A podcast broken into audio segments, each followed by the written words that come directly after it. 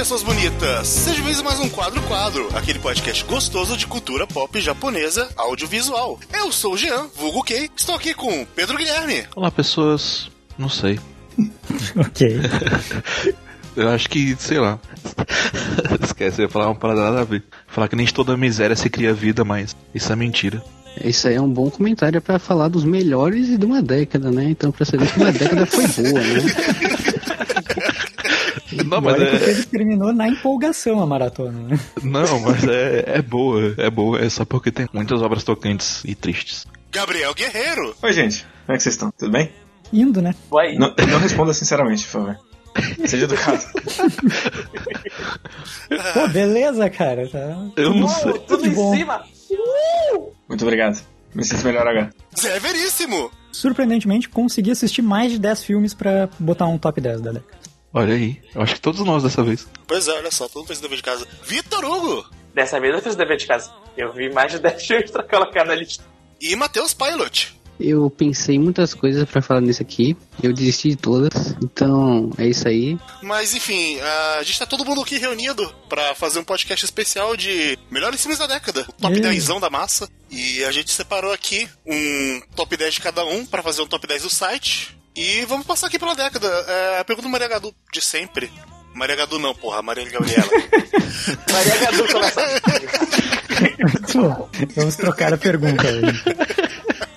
O que, que vocês acharam dessa década, da década passada em relação a filmes de anime? Vocês acharam que foi uma década fraca? Foi uma década ok? Tiveram décadas melhores? Como Cara, eu acho que, tal como tem acontecido com animes de maneira geral, a indústria tem se aprimorado em muitas coisas, sabe? E pelo menos assim, no que se trata da parte de filmes, eu sinto que tá bem menos saturado do que o nosso mercado de televisão. E tem mais, espaço para criatividade e coisas diferentes. E assim, eu particularmente acho que essa década teve os melhores filmes. Olha aí. Posso estar enganado, mas eu acho que teve. Sim, em quantidade. Tudo bem que a saturação é, é- ela é criminosa nas séries, mas nessa década a gente saiu mais de 300 filmes, né? Muitos são meio que genéricos, assim, né? É, muitos são, tipo, só é, resumos de séries e tal. Alguns são, principalmente no começo da década, eles têm muito de acordo comercial, é, é um filme meio genérico, meio nada a ver. Mas, de fato, teve várias coisas criativas, mais inventivas, mais interessantes, pelo menos na minha opinião, que as séries, eu acho. Sim. Eu fico meio misto com essa década, porque, primeiro, que basicamente não teve nada do nosso querido Satoshi Kon por motivos óbvios. Ele É. morreu antes da década. Então eu já não consigo dizer que essa é a melhor década por causa disso. O Otomo também não fez um- nenhum trabalho de destaque. Mesmo o Oshi também tá aí parado, ele vai voltar agora. Ah, mas o Osh é um filme por década, né? Sim, mas a de Cadê 10 o em específico ele não fez nenhum. E eu não sei, ao mesmo tempo o nosso querido Takahata fez o melhor filme da carreira dele. É. E ele não tinha feito nenhum filme na década passada. Sim. Sim. Por mais que eu preze muito por Satoshi Kon, eu acho que a gente tem nomes ascendendo aí, que tem trabalhos muito interessantes, né? E, e teve também finalizações de carreiras, né? Como a gente viu com o caso do Takahata. Então, tipo, eu acho que é uma época de contrastes muito grandes, né? Especialmente por um período tão abrangente assim. É, eu também senti isso, né? Eu, eu senti que essa década é realmente uma mudança de paradigma, né? Ela é o declínio de vários estúdios que se destacavam anteriormente, né? Tipo, o começo da queda do estúdio Ghibli, né? Que agora ninguém sabe pra onde que ele vai. Ninguém sabe se o, o Hayao ele vai continuar vivo, vai terminar o último filme Ninguém dele. sabe se ele vai continuar vivo. Tá, ele tá nessa pergunta também todo dia. Será ele que vai continuar continua vivo até ele deixar de continuar vivo. O Guru, ele aparentemente ele vai ser o legado do estúdio Ghibli, né? Então é meio complicado. Não sabe se ele vai continuar ou não. Ele tem a queda da Madhouse, né? Que ela era a Madhouse, né? E, é, e nessa década, pelo menos nos filmes que a gente destacou, só tem um filme dela, né? E a gente tem o começo de novos estúdios, novos estúdios surgindo, estúdios com filmes muito bons, a coroação de diretores como o Rossoda, a gente tem o, retorno de Wasa aos filmes, né? Vindo com todo, e vários outros diretores bem interessantes, bem inovativos, com ideias novas, novas propostas, filmes diferentes. Sim. Novos filmes. Eu queria dar um destaque aí pra Naoko Yamada, que da nossa lista e tem dois filmes dela em especial, né, que são os dois filmes de maior destaque dela, mas ela também tem outros dois trabalhos que a gente não considera porque um dos nossos critérios aqui pro podcast, para nossa premiação, é que a gente não vai utilizar séries que necessitam de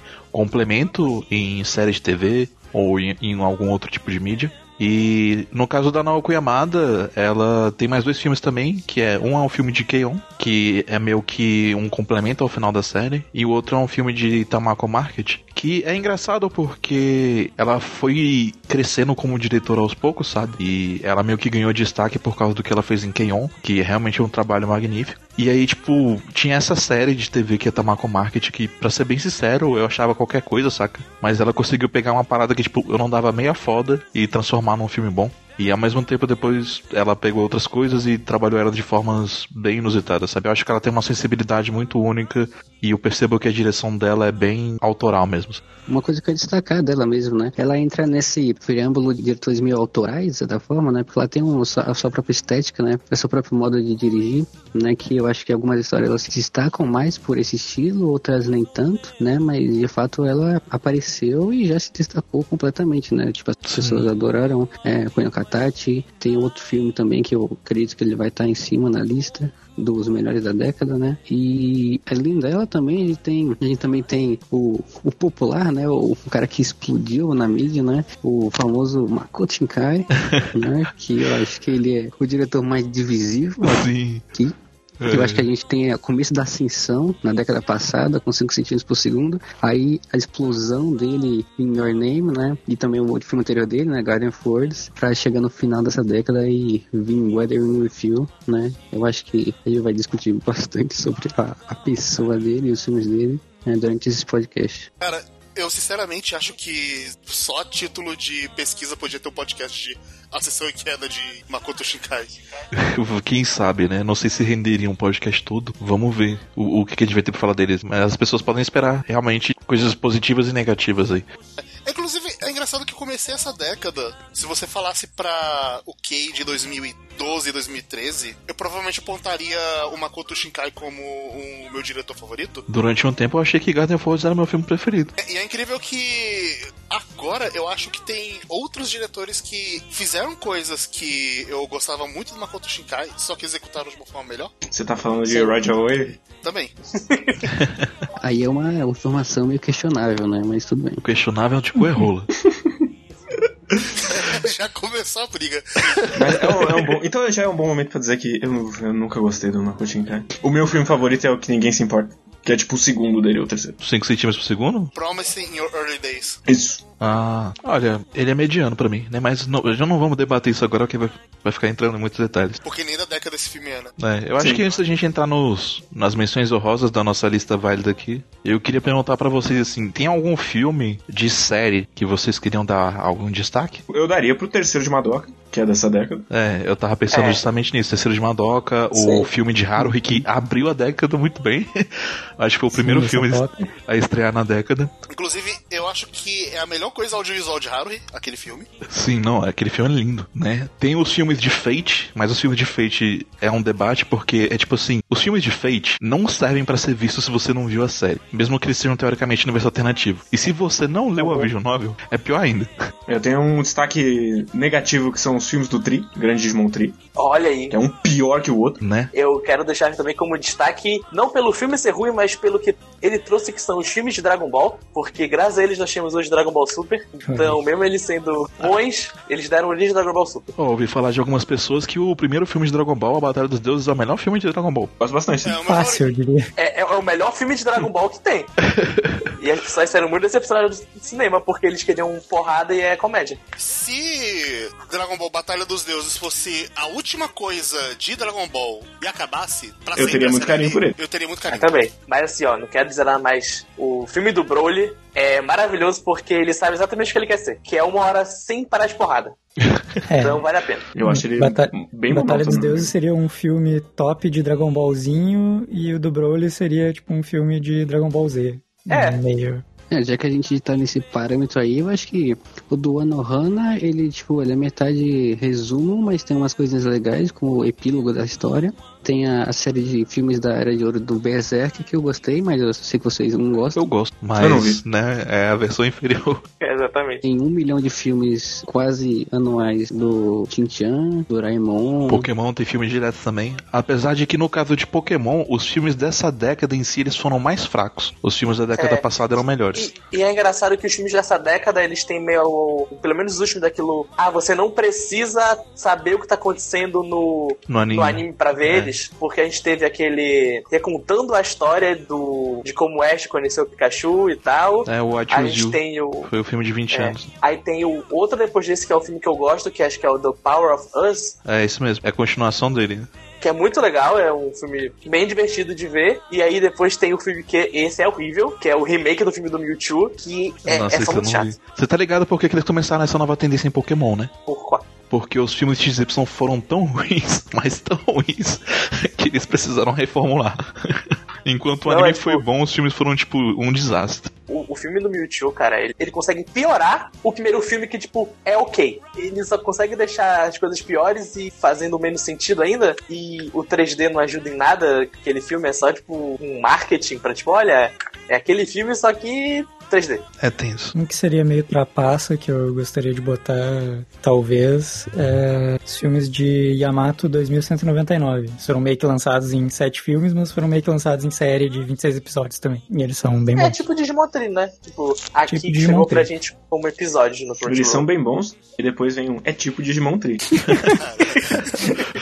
É tipo Digimon Tree em formato que chegou no Brasil. É, eu vou receber um pouco. Outra menção rosa que eu queria fazer aqui, eu ainda estou na minha lua de mel com Hashcat Precure. O filme de Precure é muito bom. filme de Hashcat Precure é muito bom. Ele é. Se todos os filmes de série fossem como o do Hashcat Precure, seria maravilhoso, porque ele tem aquela estrutura de um episódio muito mega produzido, só que ele entende que ele é um filme e que ele tem que contar alguma outra história. E ao mesmo tempo ele é um complemento para a história principal. Ele não é vazio. O que é algo que Keion fez também, que eu tinha citado antes da Naoki Yamada. E tipo, realmente, se todo filme fosse assim, ia ser uma benção. Sim. É o que eu torço para que o filme de Arya vá ser no final desse ano. Mas eu acho que vai dar tudo certo, porque o Steph ama muito, muito essa obra. É, e como eu tava dizendo anteriormente, né? Pô, esses filmes, esses filmes de Tin-Chan, de Detective Conan, de Doraemon, né? A gente não viu, eu não vi, mas sei lá, tem tanto filme aí que pelo menos algum deve ser bom, né? Então, ok. É, é essa a parada. Os filmes de Conan e os que eu vi, que eu vi um pouco, de, um ou dois dessa década, é quase como se fosse o filme de Precure, é um episódio muito bem produzido de uma hora e meia. Então, é bem aquilo. Se você já gosta da série e você quer mais daquilo, você pode ver o filme. Os filmes de Conan, né? Eu fico pensando no Schwarzenegger, Momoa. Sim, só que se eles fossem uma criancinha de óculos. Exato. De óculos. É, de filmes de séries infinitas, se fosse a década passada, teve ótimos filmes de One Piece. Os dessa década eu acho Cara, todos mais ou década, menos. década passada a gente ia ia entupir essa lista de filme, porque tem muita coisa, cara. Strong World é dessa década ou é da passada? É da passada. Senão eu citaria ele honrosamente. Tem uma caralhada de filme de Pokémon. E o do Rossoda também é da década Nossa, o do Rossoda. Vai se fuder, que foi muito bom. O Digimon é 2000? O Digimon é 2000? O filme de Digimon? É 2000, se eu não me engano. É, bom pra caralho também. Tem filme de. Tem, acho que tem filme de Sakura também no meio. Tem- enfim, tem coisa pra caralho. Tem um dessa década que não entrou na lista, mas eu gostei bastante, que foi o Dragon Quest Your Story. Achei ele muito legal, porque ele é todo em 3D, e é um 3D muito bonito. Ele é de... Fala, cara, se todo filme em 3D fosse assim, tipo, eu não iria ter um problema com isso. Mas eu acho também legal como ele usa a ideia do jogo que ele tá adaptando, que eu acho que é o Dragon Quest V, e como aquele jogo é especial para as pessoas que estão fazendo aquele filme dentro do filme. Então, quando chega no final que tem um grande plot twist que muda todo o seu entendimento sobre o filme, fala, ah, interessante, faz sentido com o filme. Tanto que esse é o plot twist que divide o filme entre pessoas que amam ele e pessoas que acham que ele é uma merda. E tem um último, pra fechar, que é o grande clássico Lenda do Santuário. Ah, olha, Ô, É, é, eu tinha pensado nele, mas eu não ia citar. Né? É, não, não podia deixar essa passar. É, O Lenda ele do é- Santuário, cara, ele é tão bom que quando assisti no cinema, na metade deu algum problema no cinema que o filme resetou. é pra você acompanhar de novo o começo de tão bom que é. pra você entender. Eu vi então esse filme uma vez e meia. Tem tanto detalhe que é nesse filme, velho, tantas nuances, que tu tem que ver de novo, sabe? Tu tem que ver várias vezes a cena do Máscara da Morte cantando pra tu entender todas as nuances daquela música. Que isso, essa é a melhor parte do filme. O mestre Kurumada, ele faz tudo planejado, sabe? Ele, ele, ele tá em outra dimensão, sabe? Tipo, ele pensa 20 vezes na frente da gente, Tá por em isso outra dimensão. Ele tá- a gente acha que é ruim, mas na verdade é bom, só a gente não consegue captar, sabe? É, é porque a gente, a gente não entendeu o brilhantismo quando o mestre do santuário vira um centauro. Ele vira um Final Boss Final Fantasy, cara. É É, maravilhoso. exatamente. Bom demais. Cara, esse filme ele é. Ele consegue ser a pior versão dessa história, das quatro. E, não é um daqueles desafios que a gente fala que não é grande coisa. Não. Mas um outro que eu gosto muito, que eu lembrei quando eu folhei a lista aqui agora, é que saiu um dos melhores filmes do Batman, que é Batman Ninja. É bom É demais. verdade. Nossa. Bom demais. Batman Ninja termina com um castelo gigante mecha. Maravilhoso. Sim, a única coisa que me deixa muito triste é que eu fui assistir Batman Ninja no dia do resultado da eleição. Creio. Da experiência. O, o filme sempre vai estar associado com lembranças ruins. Um grande dia. Ah, mas Batman Ninja não estaria nessa lista aqui. Ele é um bom farofa, mas é isso. Você ficar olhando pra tela ali, dando risada toda vez que o E tu olha pra ele e Coringa. fala, nossa, o Batman é um ninja, né? KKKKK. Olha só, o Coringa é um Shogun agora. Que mágico. Mas inclusive meca de macaco é um bom conceito. E antes da gente seguir pra frente nessa, no podcast, eu só queria falar que tem vários filmes aqui, né? E no site a gente tem vários textos sobre vários filmes que foram feitos nessa década, né? Eu acho que vale dar uma conferida, a maior parte é do Guerreiro, porque o Guerreiro faz todos os textos do site, mas enfim. É, e tem o Evangelion 3.0, não sei se é bom, né? É com você. o próximo. Vamos entrar no assunto principal então, galera.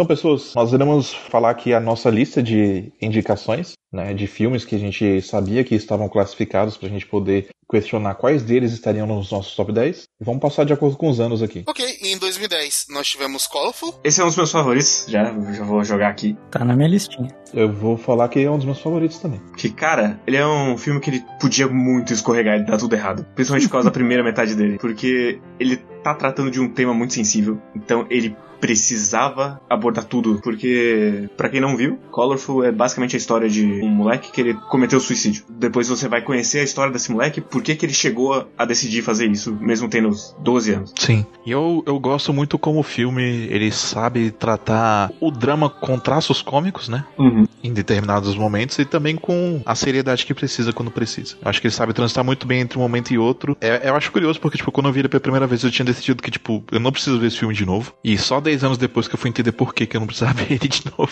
Porque é, é, eu tava passando por uma época muito ruim. E o, o filme, certa deve ter pegado em lugares frágeis mesmo. Mas é um filme Sim. muito bom, realmente. E eu gosto muito como ele não vilaniza nenhum dos personagens. Ele, ele tem uma Sim. visão muito, muito realista de tudo que tá acontecendo. assim. E ele faz muito bem feito a, a descida até o, o abismo pra subir depois na segunda metade. Sim. Então eu gosto muito. Eu acho que é é um filme muito interessante, sabe? Eu acho que ele tem uma direção bem sóbria e aí o, o diretor, né, que é o Kate Hara, ele sabe precisão o que, que ele tem que fazer nesse filme, sabe? Ele não acaba fugindo pra um lado ou pro outro. Tipo, eu não vou fazer você, sei lá, gostar desse personagem ou, sei lá, dar alguma coisa pra você se sentir mais impelido a ver o filme. Eu vou construir esse personagem e essa história lentamente, passando por cada um dos personagens secundários e eu vou construir essa história com calma, sem me apressar, até ter- você ter sua catarse no final. Aqui o final ele é um final muito incrível. Eu acho que ele é um filme muito competente, a direção é uma ótima direção. E ele tem uma mensagem bem legal, no final das contas, sabe? Eu devo confessar que eu, eu da primeira vez que eu comecei a ver, eu senti muita raiva do, do protagonista, tanto que eu larguei. Ele é escrotinho mesmo. Só que eu voltei atrás depois pra ver e eu não me arrependo porque, nas contas, eu só tinha largado porque eu tava sentindo raiva do, do protagonista, né? Mas eu tava vendo um filme muito bom, né? E eu acho que é um filme que vale a pena todo mundo assistir. Eu acho que dependendo da pessoa, a pessoa pode achar meio chato, o que é meio estranho, mas tudo bem. eu, eu consigo ver a pessoa achando, algumas pessoas achando chato, mas eu acho que é um bom filme. É, ele poderia estar mais alto no meu top 10, mas eu acho o começo dele meio qualquer coisa, que ele joga uma premissa meio fantástica, assim, e vai abordando as coisas, como o piloto falou, devagar, até ter um crescimento na história. E eu acho que o final dele eu- eu acho interessante, mas primeiro que eu acho meio na cara o que acontece no final, e tudo que vem depois daquela revelação do final, ah, ele repete tudo que ele já tinha contado antes. Eu não gosto muito do que vem depois da revelação, mas ainda é um ótimo filme. mesmo, assim. Ah, pra mim o momento de catarse é o momento do jantar, assim. Eu É, mas- mas que é. meu top 10, mas eu, foi um dos que eu não vi. Desculpa, gente. Esse é o host. Vamos, vamos comentar melhor depois, porque a gente vai vai aprofundar muito agora. Segue a lista aí, Kay.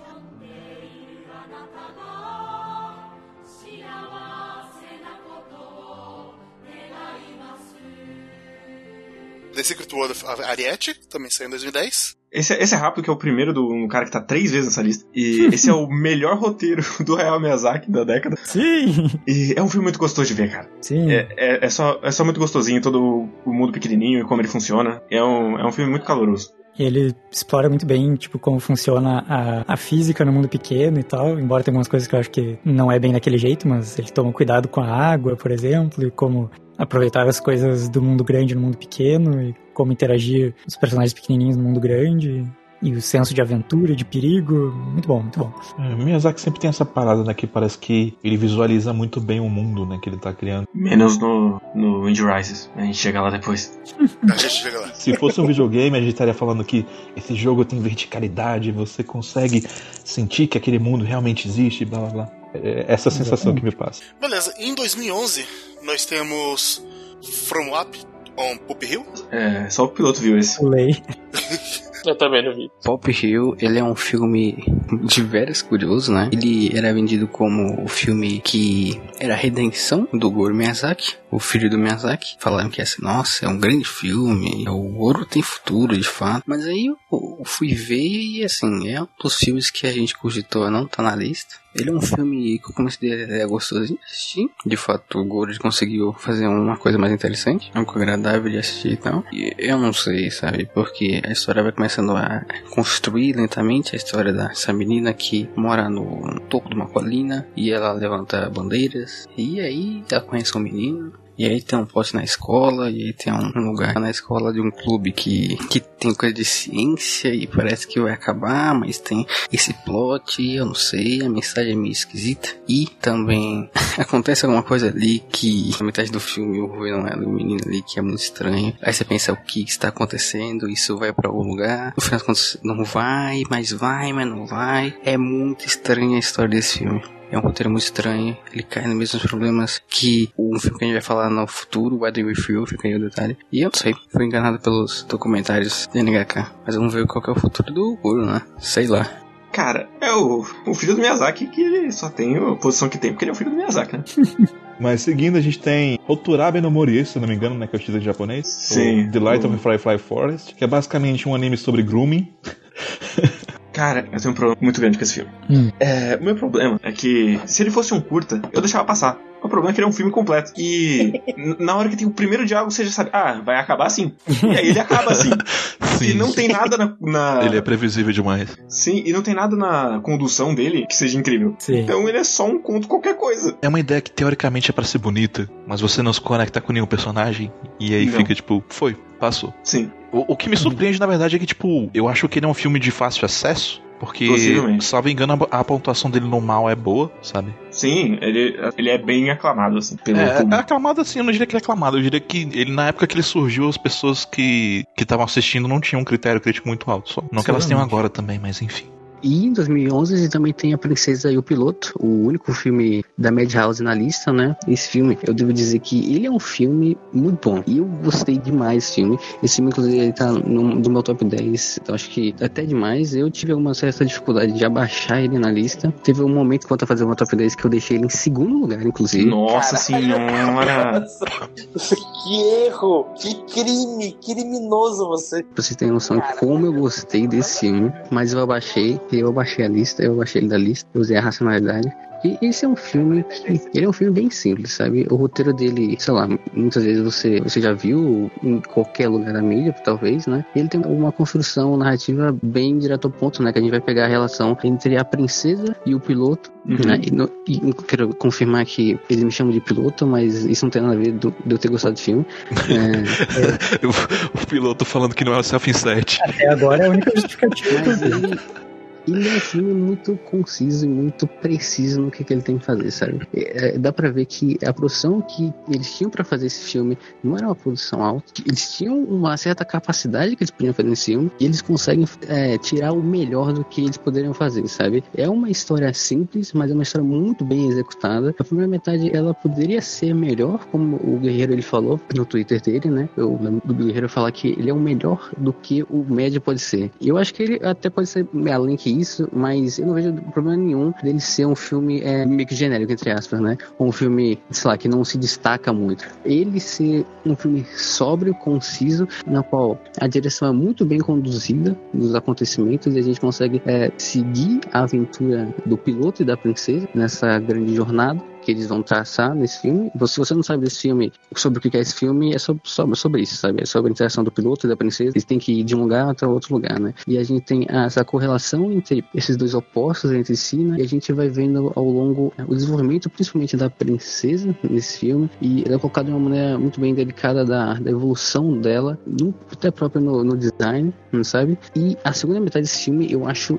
inacreditável, eu acho boa demais. Eu acho boa até demais do que a, a história podia permitir, sabe? Eu acho que o John Sentido ele, ele consegue levar essa história mais do que ela até concebia. E é um final muito catártico. E por motivo, eu gostei bastante desse filme. Eu gostei bastante da progressão dos personagens e da interação deles. E o desfecho é muito bom. Eu acho que ele tá alto no meu top e eu tá dando tantos elogios a ele, é, principalmente pelo fato da segunda metade, né? Se a primeira metade ela fosse diferente, se ela fosse pensada diferente de direção, ou tivesse mais capacidade do que eles poderiam fazer, talvez esse filme estaria acima né, na lista de vocês, no pensamento de vocês, mas eu acho que mesmo assim, com a neutralidade dele, ele consegue ser muito bom. Basicamente isso. Então, contraponto não vai ser tão longo quanto do, do piloto. Mas é, eu acho esse filme meio morno, assim, na verdade. Eu olho pro, pra dupla, que eles têm química, mas eles são uns personagens meio lugar comum, assim. Eles não saem muito do próprio arquétipo do- dos personagens. O roteiro, ele deixa bem claro onde ele vai e ele vai onde ele vai. Não é uma surpresa, não é um, não tem um twist. Só tem duas cenas que eu realmente gosto. Que uma é a cena que ela bebe no meio do, quando eles pousam. E a segunda é o dogfight final. Mas fora isso, pra mim é um, é um filme ok, nada demais. Mas também não é memorável. E eu acho muito brega a cena final dele dançando com o avião. Eu, nossa, eu discordo, discordo demais. Eu acho até acho legal. Sim, por- porque, por exemplo, assim, filmes que podem ser brega. Dupan é brega, Jojo é brega. Mas isso não, não deixa que eles sejam legais, sabe? Eu acho que, tipo, é um filme bem sobre em geral, sabe? Ele tentar ser um pouco diferente, de ser até ser um meio brega, um brega estiloso, sabe? Tipo, Eu, eu não acho nem um pouco tipo aquele, tipo o, aquele cantor de forró que tem uma, um girassol Falcão. interno. É tipo o Falcão, não tem problema nenhum, sabe? Ai. Faz parte da personalidade dele. A princesa e o piloto é o Falcão, sabe? Não, não é. É, é- é- é Tô tipo. subindo é- ali é- na linha lista agora com essa informação. Não é, por, não é porque ele é sóbrio. Até ele chegar nessa cena, ele é completamente sóbrio. Então, mas não tem problema nenhum ele ser sóbrio, sabe? Eu, eu entendo o que o Guerreiro quer falar, porque, tipo, até os exemplos que o Pilot falou, tipo, Joji e Lupin, eles são bregas, mas a estética deles ajuda nessa breguice a gente a se apegar mais a ela. Esse filme, como o Guerreiro falou, ele é muito limpo, parece que, tipo, ele parece que é um filme lavado, ele não tenta fazer nada demais, e, tipo, o brega dele pode funcionar, mas no final ele é tão, vamos dizer, fácil e seguindo o roteiro que o brega dele que podia levar ele a uma coisa maior acaba não funcionando pelo todo o resto. É, Eu não acho brega, mas o Guerreiro acha brega, que é a última cena, né? Mas o filme, como o Guerreiro tinha falado, ele é um, ele é um filme sóbrio em geral, sabe? O filme inteiro ele é sóbrio, do começo até o fim. Ele não é um filme que, tipo, esse é um filme que a gente vai se destacar, sabe? Isso aqui é um filme que a gente vai fazer uma direção da hora, sabe? Que a gente vai conseguir colocar mais é, orçamento, mais tempo de produção pra gente fazer esse filme explodir. E, tipo, ah, a gente tem. Pode fazer um filme aí, vamos fazer um filme. Aí eles fazem e eles conseguem tirar o melhor que eles conseguem, sabe? E disso eu dou bastante valor. É, Ah, não. Eu não vi, mas o que eu entendi foi que esse é um filme simples, despretensioso, mas dirigido de maneira muito competente. Exatamente isso. E provavelmente eu sou a única pessoa que vai é, defender esse filme. Porque no final das contas ele é ok. Eu não Ok. assisti o filme também, mas eu queria aproveitar esse momento pra deixar claro quais são os meus critérios, porque assim, é, eu não me importo nada, nada, absolutamente nada com surpresas. Eu não me importo com plot twists. Eu, eu acho que pra mim o, o que é valioso numa história é a construção dela. São os pequenos detalhes, a maneira como os personagens são aprofundados, a maneira como eles interagem uns com os outros, o que que de repente aquela paleta de cor significa pra um determinado humor. É, eu meio que parto do, do pressuposto de, um, de uma análise temática dentro da narrativa pra entender um prisma maior de sentimentos dos personagens. É assim que eu gosto de analisar as coisas e é assim que eu geralmente tento enxergar elas, sabe? E dependendo da obra, às vezes ela é simples e às vezes ela é previsível, mas às vezes é só isso que precisa, sabe? Se os detalhes forem adequados. Então eu não- assisti, é preciso ver o piloto, mas eu fico curioso pra ver pelo que o piloto falou. E quanto ao Brega, eu acho que as pessoas precisam aceitar um pouco mais externalizar seus sentimentos. Não que eu tô falando que seja o caso de vocês, mas acho que a gente tem um preconceito com o Brega que às vezes é só meio que uma vergonhinha e tipo, não precisa ter, sei lá. Claro, né? Não é sempre o caso. Tem coisas que realmente são bregas demais. Mas assim, pra concluir essa, esse apontamento, eu concordo com as afirmações do Guerreiro e racionalmente eu não teria que colocar esse filme tão alto, sabe? Mas eu, eu, eu valorizo muito a experiência, sabe? A experiência que eu tive com esse filme da segunda metade pro final foi, foi uma coisa meio que surreal, sabe? Eu não sei muito bem porquê, porque é, racionalmente isso aconteceu, é, mas apontando de uma maneira mais analógica, né? É de fato é um filme simples, muito bem executado. É, eu acho que não vai entrar no top 10, que provavelmente mais ninguém viu, ou realmente tanto faz. Eu acho que talvez ele entre nessa nessa disputa do pódio. Vai depender de onde você colocou ele. A direção foi super efetiva no piloto.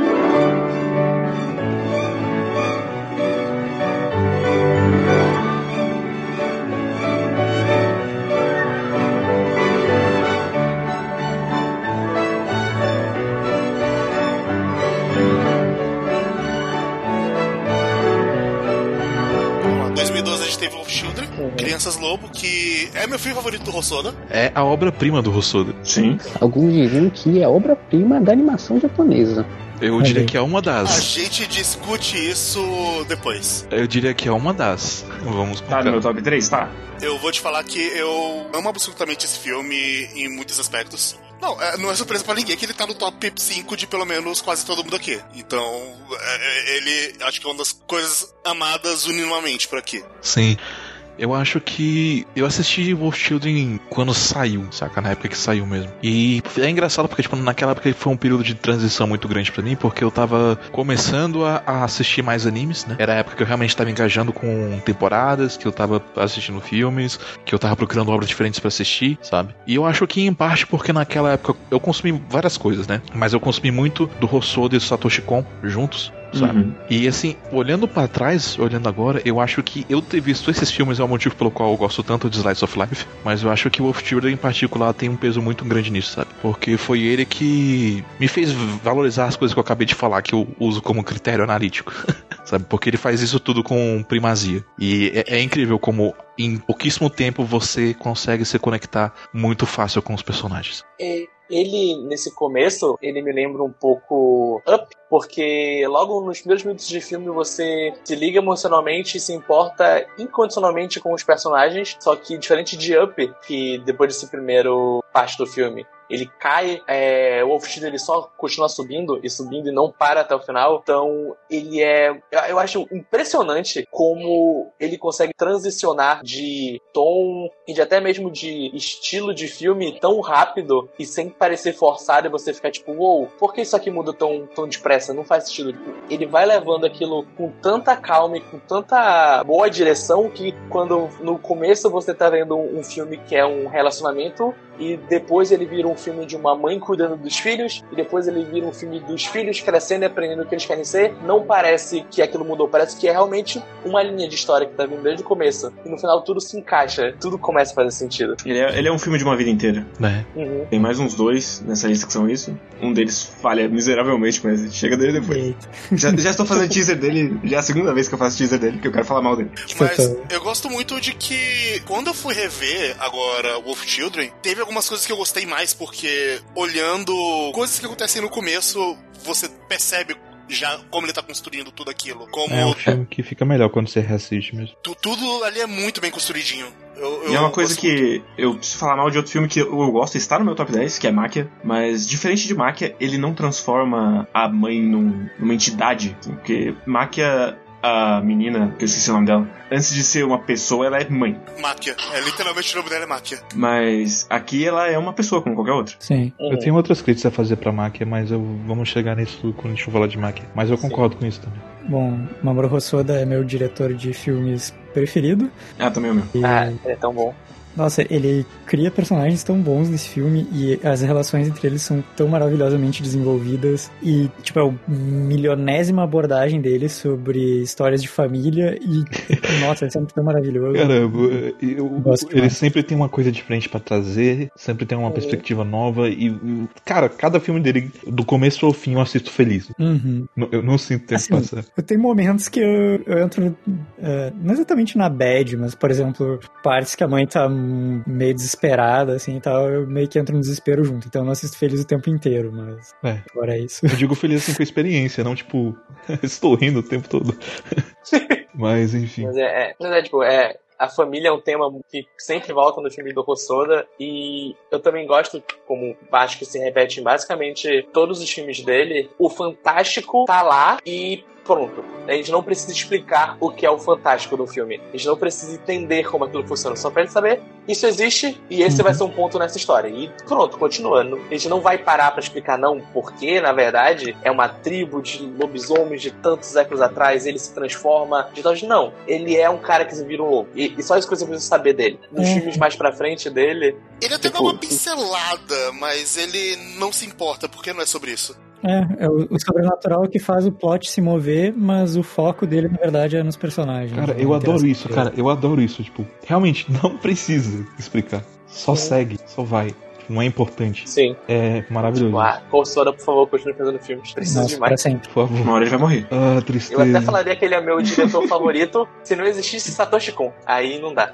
Mas não existe. Ele existiu. É, existe no meu coração. Ele ainda existe. Eu acho o Wolf Children um filme tão inacreditável, sabe? É tipo um absurdo que, que o Rossouda ele não faz, sabe? Não é real, sabe? O, o Rossouda ele não é real, sabe? Ele é um monstro, sabe? Como é que ele faz isso, sabe? A direção que esse arrombado ele faz no Wolf Children é uma coisa fora de série, sabe? Como que ele consegue conduzir Mamoru Hosoda não é real. Este arrombado. Isso na Pode botar na, atrás do DVD de Children. né? Explosão. o jeito como ele consegue conduzir os sentimentos da pessoa que tá assistindo é, com tanta sutileza, com tanta precisão, sabe? Porque o, o filme ele é arquitetado num grande altos e baixos, né? Num termo irônico de construção narrativa, né? É, que a gente vai ter uma coisa, ah, uma coisa legal, uma coisa triste, uma coisa legal, uma coisa triste. A gente vai conduzindo a evolução desses personagens, a gente vai conduzindo a vida sofrida que a Hannah teve, né? Pelo amor de Deus, que essa mulher sofreu Sim. sofreu um monte, né?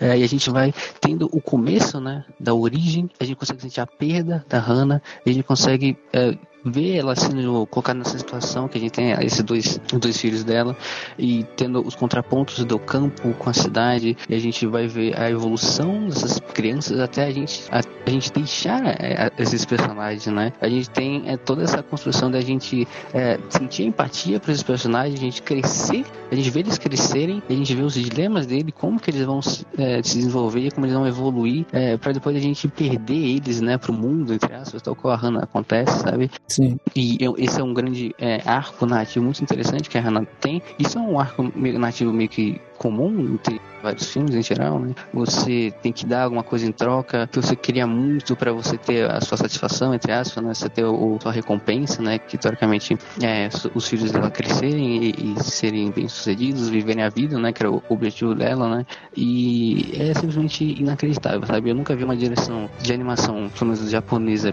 tão bem colocada, tão bem estruturada como o Hosoda ele fez filme, eu acho inacreditável, sabe? Em termos técnicos, eu acho que não tem nenhum filme que consegue equiparar nessa década e eu não consigo lembrar de outro filme que eu já vi da de animação japonesa que consegue superar o Children, pelo menos em termos técnicos, sabe? Ele é um filme muito bom, é um filme que consegue pegar a sua alma, sabe? Pegar os seus sentimentos e torcer como se fosse nada. Como é que esse cara mexe com os seus sentimentos, mexe com a, a parte narrativa, de montagem. Esse filme é incrível, sabe? Esse filme é inacreditável. Com certeza vai estar ou em primeiro lugar ou em segundo lugar ao final desse cast. Mamoru Hosoda, segundo Matheus Pilote. É manipulador, não liga pros seus sentimentos.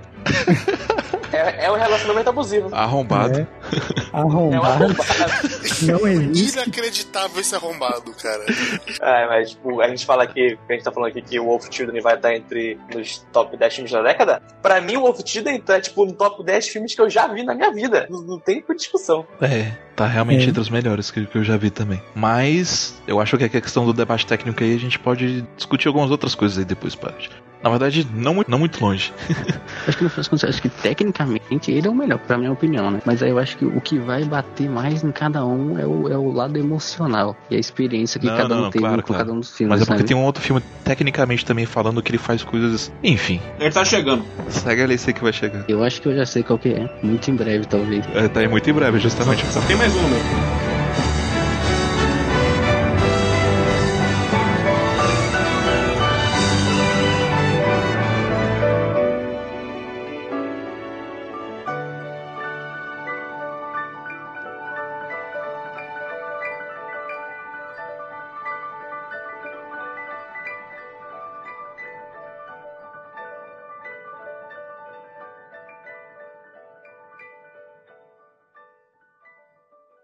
Chega no ano de 2013, onde tem God of Words, que é incrível que ele foi um dos meus filmes favoritos quando eu assisti, e hoje ele nem, entrou- nem tá mais no meu top 10.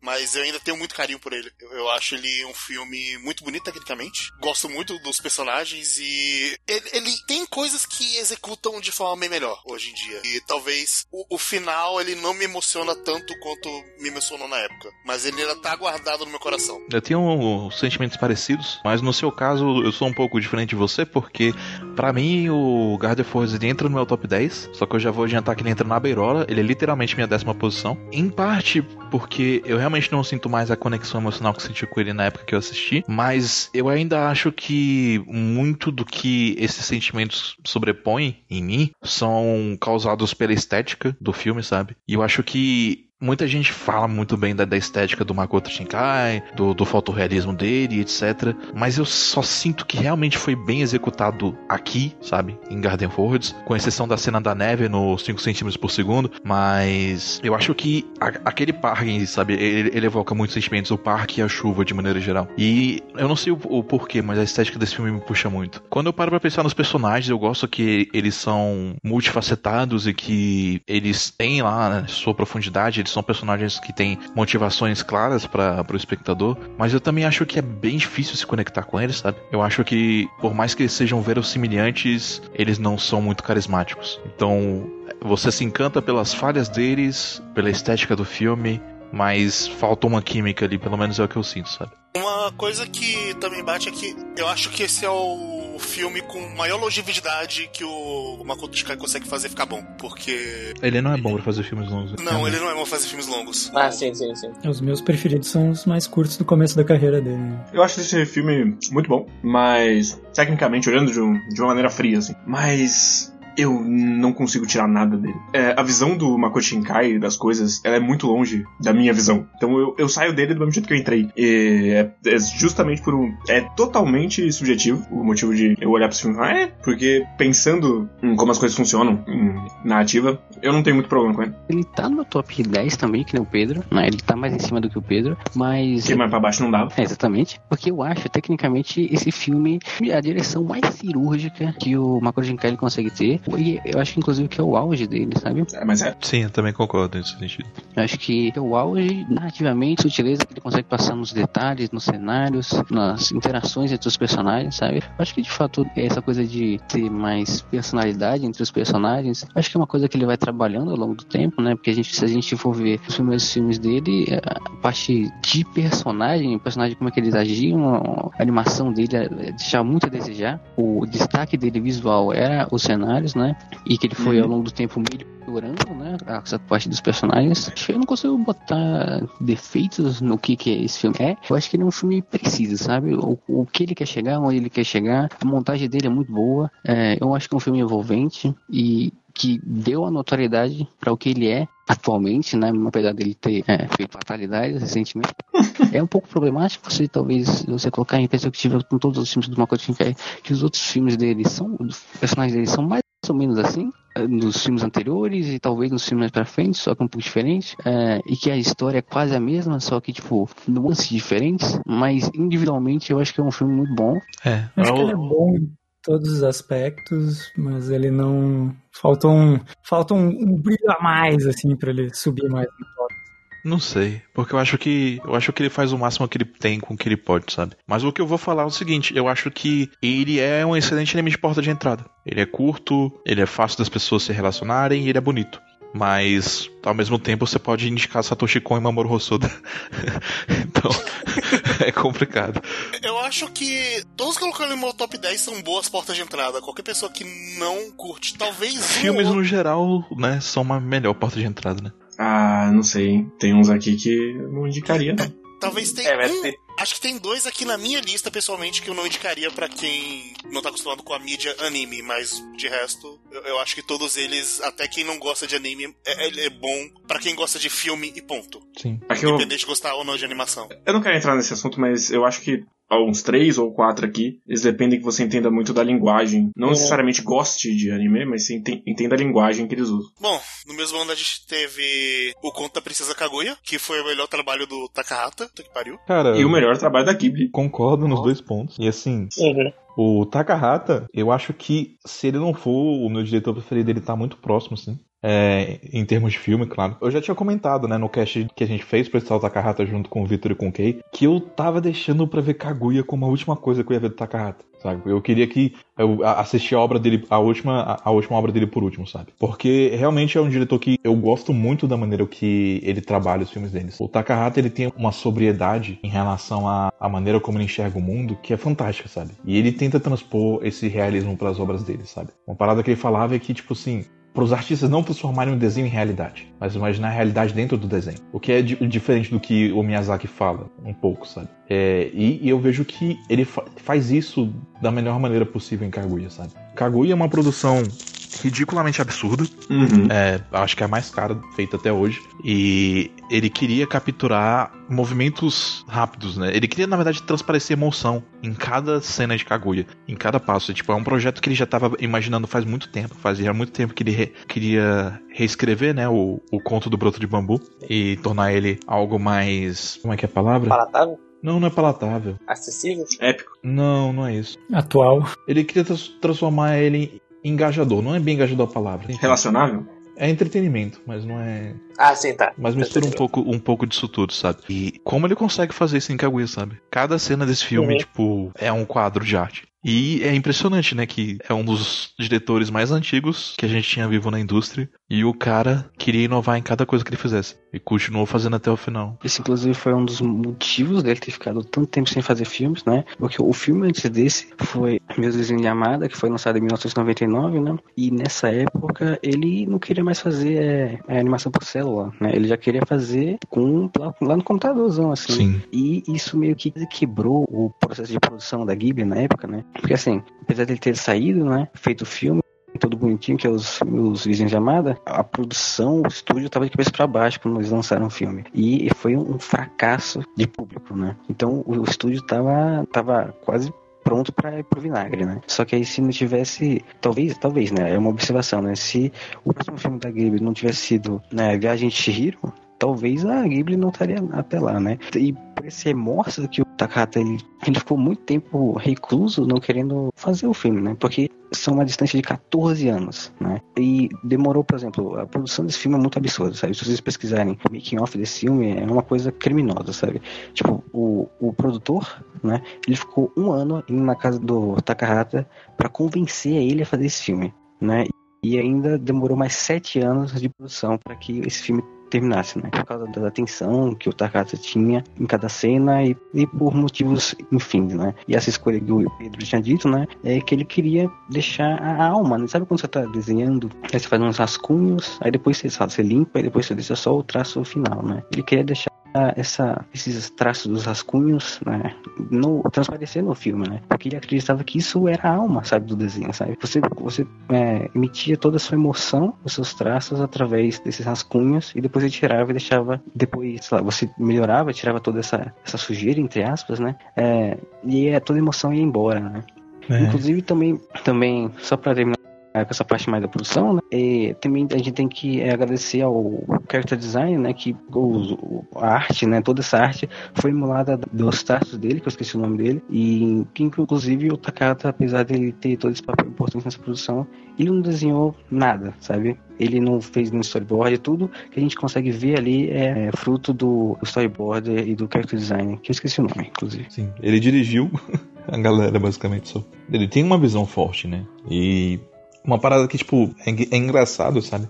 Porque ao longo da carreira do, do Takahata, ele é- era um daqueles animadores que ele nunca tava olhando pro Japão. Ele tava olhando f- pra França, pro Canadá, sabe? Vendo as diferentes técnicas de animações que os outros países estavam utilizando. E conversando com, com outros artistas. E aí, tipo, justamente, né, quando chegou em Kaguya, né, que ele, ele acabou voltando um olhar pro Japão, né, mas de uma forma que ninguém imaginaria que ele voltaria.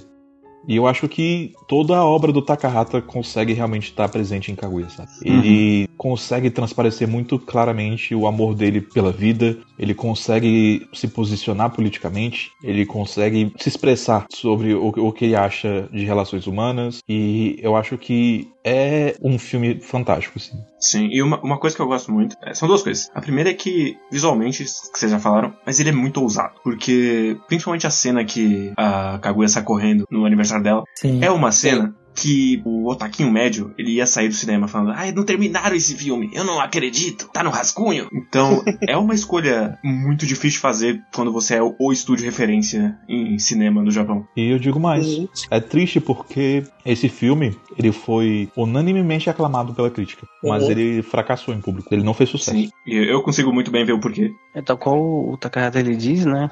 Que ele diz que é um dos motivos que a minha Desenho de Amada fracassou e aparentemente o Conta Kaguya também fracassou. É que assim, as pessoas elas vão a um filme do Estúdio Ghibli porque parece um filme do Estúdio Ghibli, sabe? Que a gente. Uhum. E os filmes do Takahata não parecem os filmes do Estúdio Ghibli, sabe? Os filmes do Sim. Estúdio Ghibli, é, é isso, são tipo o quê? Os filmes do Miyazaki, né? Se você colocar os outros filmes do, de outro diretor né, da Ghibli, o Honebayashi, é a cara dos filmes do, do Miyazaki, né? O filme do Goro é a cara do filme do Miyazaki, sabe? E o, o, o Takahata, ele, ele vai pela beirada, né? Ele vai pelo contrário, sabe? Se o Miyazaki ele vai pela direita, o Takahata vai pela esquerda. Sim. Uhum. O, o, o que o Miyazaki faz, sabe? Tipo, claro que merece seu louvor, merece suas palmas, sabe? E, mas é, é, fa- é só fato, sabe? É só verdade que, tipo, ele aprendeu muito com o Takahata. Quando ele dá entrevista, ele fala sobre a metodologia dele, sobre a maneira como ele enxerga a animação, tudo isso. A gente vê ali traços do Takahata, né? Que foi um rival e um mentor pra ele. Só que o Takahata é ainda mais idealista que o, que o Miyazaki, saca? É inacreditavelmente idealista o quanto que, que ele é. E a gente vê isso como reflexo na carreira dele. Sim, mas a segunda coisa que eu queria dizer que eu gosto muito é que essa é uma história no passado. E ele não faz uma leitura míope do passado, nem tentando fazer uma visão romantizada de como eram as coisas, mas ele também não faz uma visão reclamando de que ah, tudo era uma bosta antigamente. Bom é só hoje. E é incrível que saiu um outro filme da Ghibli nesse ano que basicamente romantiza o passado e uma época que se tem uma época pra você não romantizar é aquele romantiza. Sabe qual é o pior de tudo? Esses dois filmes foram saíram juntos porque eles tentaram emular novamente o que aconteceu com Meu Vizinho Totoro, Totoro? e Uhum. O Cemitério dos Vagalumes. Na verdade, eles, eles não saíram semelhantes, né? A ideia era essa. A ideia era rivalizar entre um e outro. Mas no final das contas, o que aconteceu? O Takahata não conseguiu terminar porque ele ficou, sei lá, né? E adiaram o Kaguya, né? Então, tipo, o Kaguya saiu no final do ano, enquanto é, no final desse ano, meses depois, né? E o outro ele saiu, ele saiu antes, né? No Porque- começo do ano. É, porque teoricamente é uma coisa muito maluca, né? Não sei qual que é a ideia do, do Suzuki, né? Que é o produtor geral da Ghibli, né? Que era pra, a ideia é pros dois saírem no mesmo dia, inclusive. Sim, que nem aconteceu antes. É muita loucura, né, velho? Que, que ideia tirei, cara. Depois o estúdio fica à beira de ir pra falência e não sabe por quê. Deu certo. Ninguém pode falar que não deu certo com o Meu Vizinho Totoro e com o Cemitério dos Vagalumes. Sim, sim. Curioso, né? Que a gente vê que, tipo, é o estúdio de referência, né? Então, mas é um estúdio muito maluco, sabe? É um estúdio que, assim, ah, convencer um diretor por um ano seguido dele tentar fazer um filme. Vamos ficar fazendo esse filme por sete anos. Quando, um, sei lá. Mas é que você tem que cortejar a princesa com o melhor dos tesouros. né? É verdade. É. E que personagem incrível, cara. Eu não Sim. cheguei a comentar ainda, mas a Kaguya, ela é uma personagem muito bem realizada. E, tipo, é a intenção do filme. A principal motivação do Miyazaki era que você sentisse empatia pela Kaguya. Miyazaki. É, que você se colocasse no lugar dela. Takahata. É, é Takahata, perdão. Tava com Miyazaki na cabeça. Sim. E eu gosto como ele é, no final das contas, uma grande tragédia. Uhum. Aprecio. É uma tragédia, mas é bem a cara do Takahata. Que é, olha, a vida é assim, ela é boa e ela é ruim, mas eu acho que ela vale a pena. É, é, cara, é uma tragédia, mas assim, eu, eu terminei com um, um sentimento muito positivo ali, no final das Ah, contas. mas Sim. É, uma tragédia bem escrita é isso. Não é desgraça e niilismo e, e vazio adolescente. Mas é- é- eu gosto do sentimento final dele, que é, um- é uma melancolia meio única. É. Eu, eu- eu não sei explicar direito o sentimento que eu tive quando eu terminei de assistir. É, é que nem quando você. É literalmente que nem quando você se muda e você não queria ir embora. Uhum. E você olha pra trás e você quer esquecer, mas você quer, quer lembrar com carinho das coisas. Sei. Depende se tá se mudando pra um bom lugar ou pra um lugar ruim. é, não sei. Eu acho que os sentimentos ficam melhores ao longo de todo o filme de Kaguya, do início até o final. Embora o final não seja a parte mais feliz, propriamente dita, mas tem um, um crescimento nisso. Sim. É, se a Kaguya ela é, é feita pra gente ter empatia e ela é uma ótima personagem e tal, mas ao redor, quase que exclusivamente só tem personagem que a gente não gosta, né? Sim. Na real, eu diria que ela é a única personagem verdadeiramente boa do filme, Uhum. Né? Mas isso não é um demérito também. Assim, eu gosto da mãe também, mas. É, é porque eu, eu gosto dela, mas ela não, não tem profundidade. É, é, ela é bem. Ela é só a mãe, basicamente. É, sim. Né? É, ela foi um bom pilar de apoio, né? Mas é, não Sim. tinha muito problema. Até porque o filme é focado na Kaguya também. Tipo, isso não é um demérito, sabe? Não, nesse caso. Claramente é uma, uma escolha de focar tudo na Kaguya. Sim. Mas acho que a gente vai falar mais sobre ele mais pra frente. Dependendo do posicionamento das coisas. Mas eu acho que ele vai estar num top 5 aí. Com sorte num top 3. Quem sabe? Porque ele tá no meu top 3. no meu top 20. Tudo no rascunho, isso aí. A última coisa que eu queria falar, né, é que esse é um filme que, tipo, ele pega a sua alma, sabe? É muito doido, sabe? Você se sente emergido nessa história, sabe? E você sente a empatia, você sente a felicidade, né, da parte inicial, que era, é muito importante pro resto do filme inteiro, sabe? E a gente consegue ver todo o desenrolar dessa história acontecendo, né? Toda essa felicidade, essa desgraça, né? Quando de repente o filme acaba, sabe? E você percebe, passou duas horas e você, caramba, o que foi isso que aconteceu, sabe? E é um filme muito fluido, com a carga de coisas que acontece, sabe? Ele é um filme que, tipo, ele pega tua alma emprestada assim, ó, peraí, eu vou pegar sua alma emprestada assim, daqui a 10 minutos ele devolve. Aí ele- devolve, isso aí, ele devolve toda destruída, assim, sabe? mas você agradece no final. E pilote vem com cada descrição pros filmes, cara. Tá de parabéns. Não, eu tô, eu tô pensando aqui.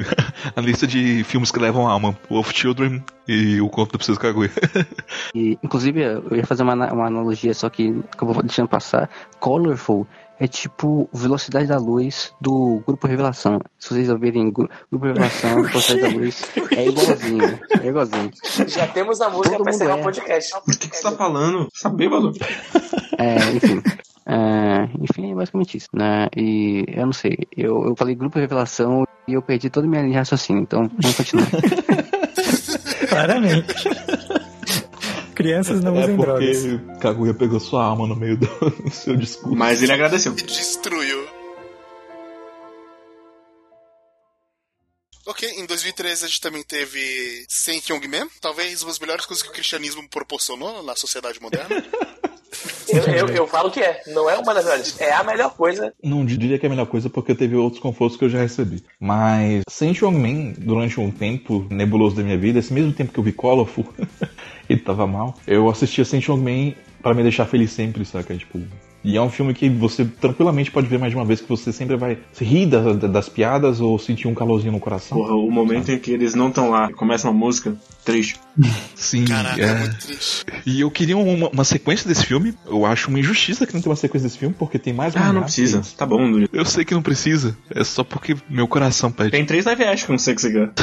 Nem sabia que tinha live action. Tem três. Vou procurar depois. Mas é. Mas é. Eu gosto bastante, mas eu não tenho muito o que dizer, assim. É, tipo, ele é um filme muito bom. Ele vai te deixar feliz quando você tá vendo ele, mas não é que seja só isso, mas não tem muito mais do que falar sobre ele. É, ele é um ótimo comfort food. É aquilo que eu vou ver várias vezes, eu vi ele duas vezes ao longo da vida, vou ver mais, porque ele é uma comida confortável. Jesus dizia que você tem que amar aos próximos como você ama a si mesmo. Saint Man me faz ter esperança de que o mundo poderia ser um lugar melhor quando eu tô assistindo ele.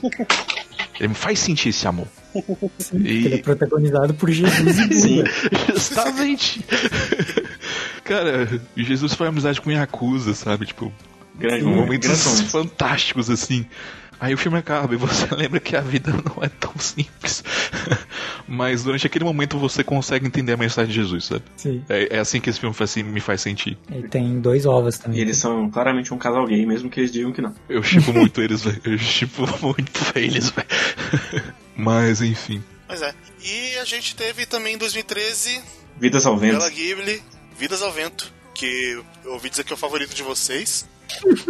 Eu tenho certeza que vocês todos colocaram nos top 5 de vocês, melhor filme da Ghibli, vocês acreditam, né? Uhum. Oh, com Da certeza. década, ele tá em sexto.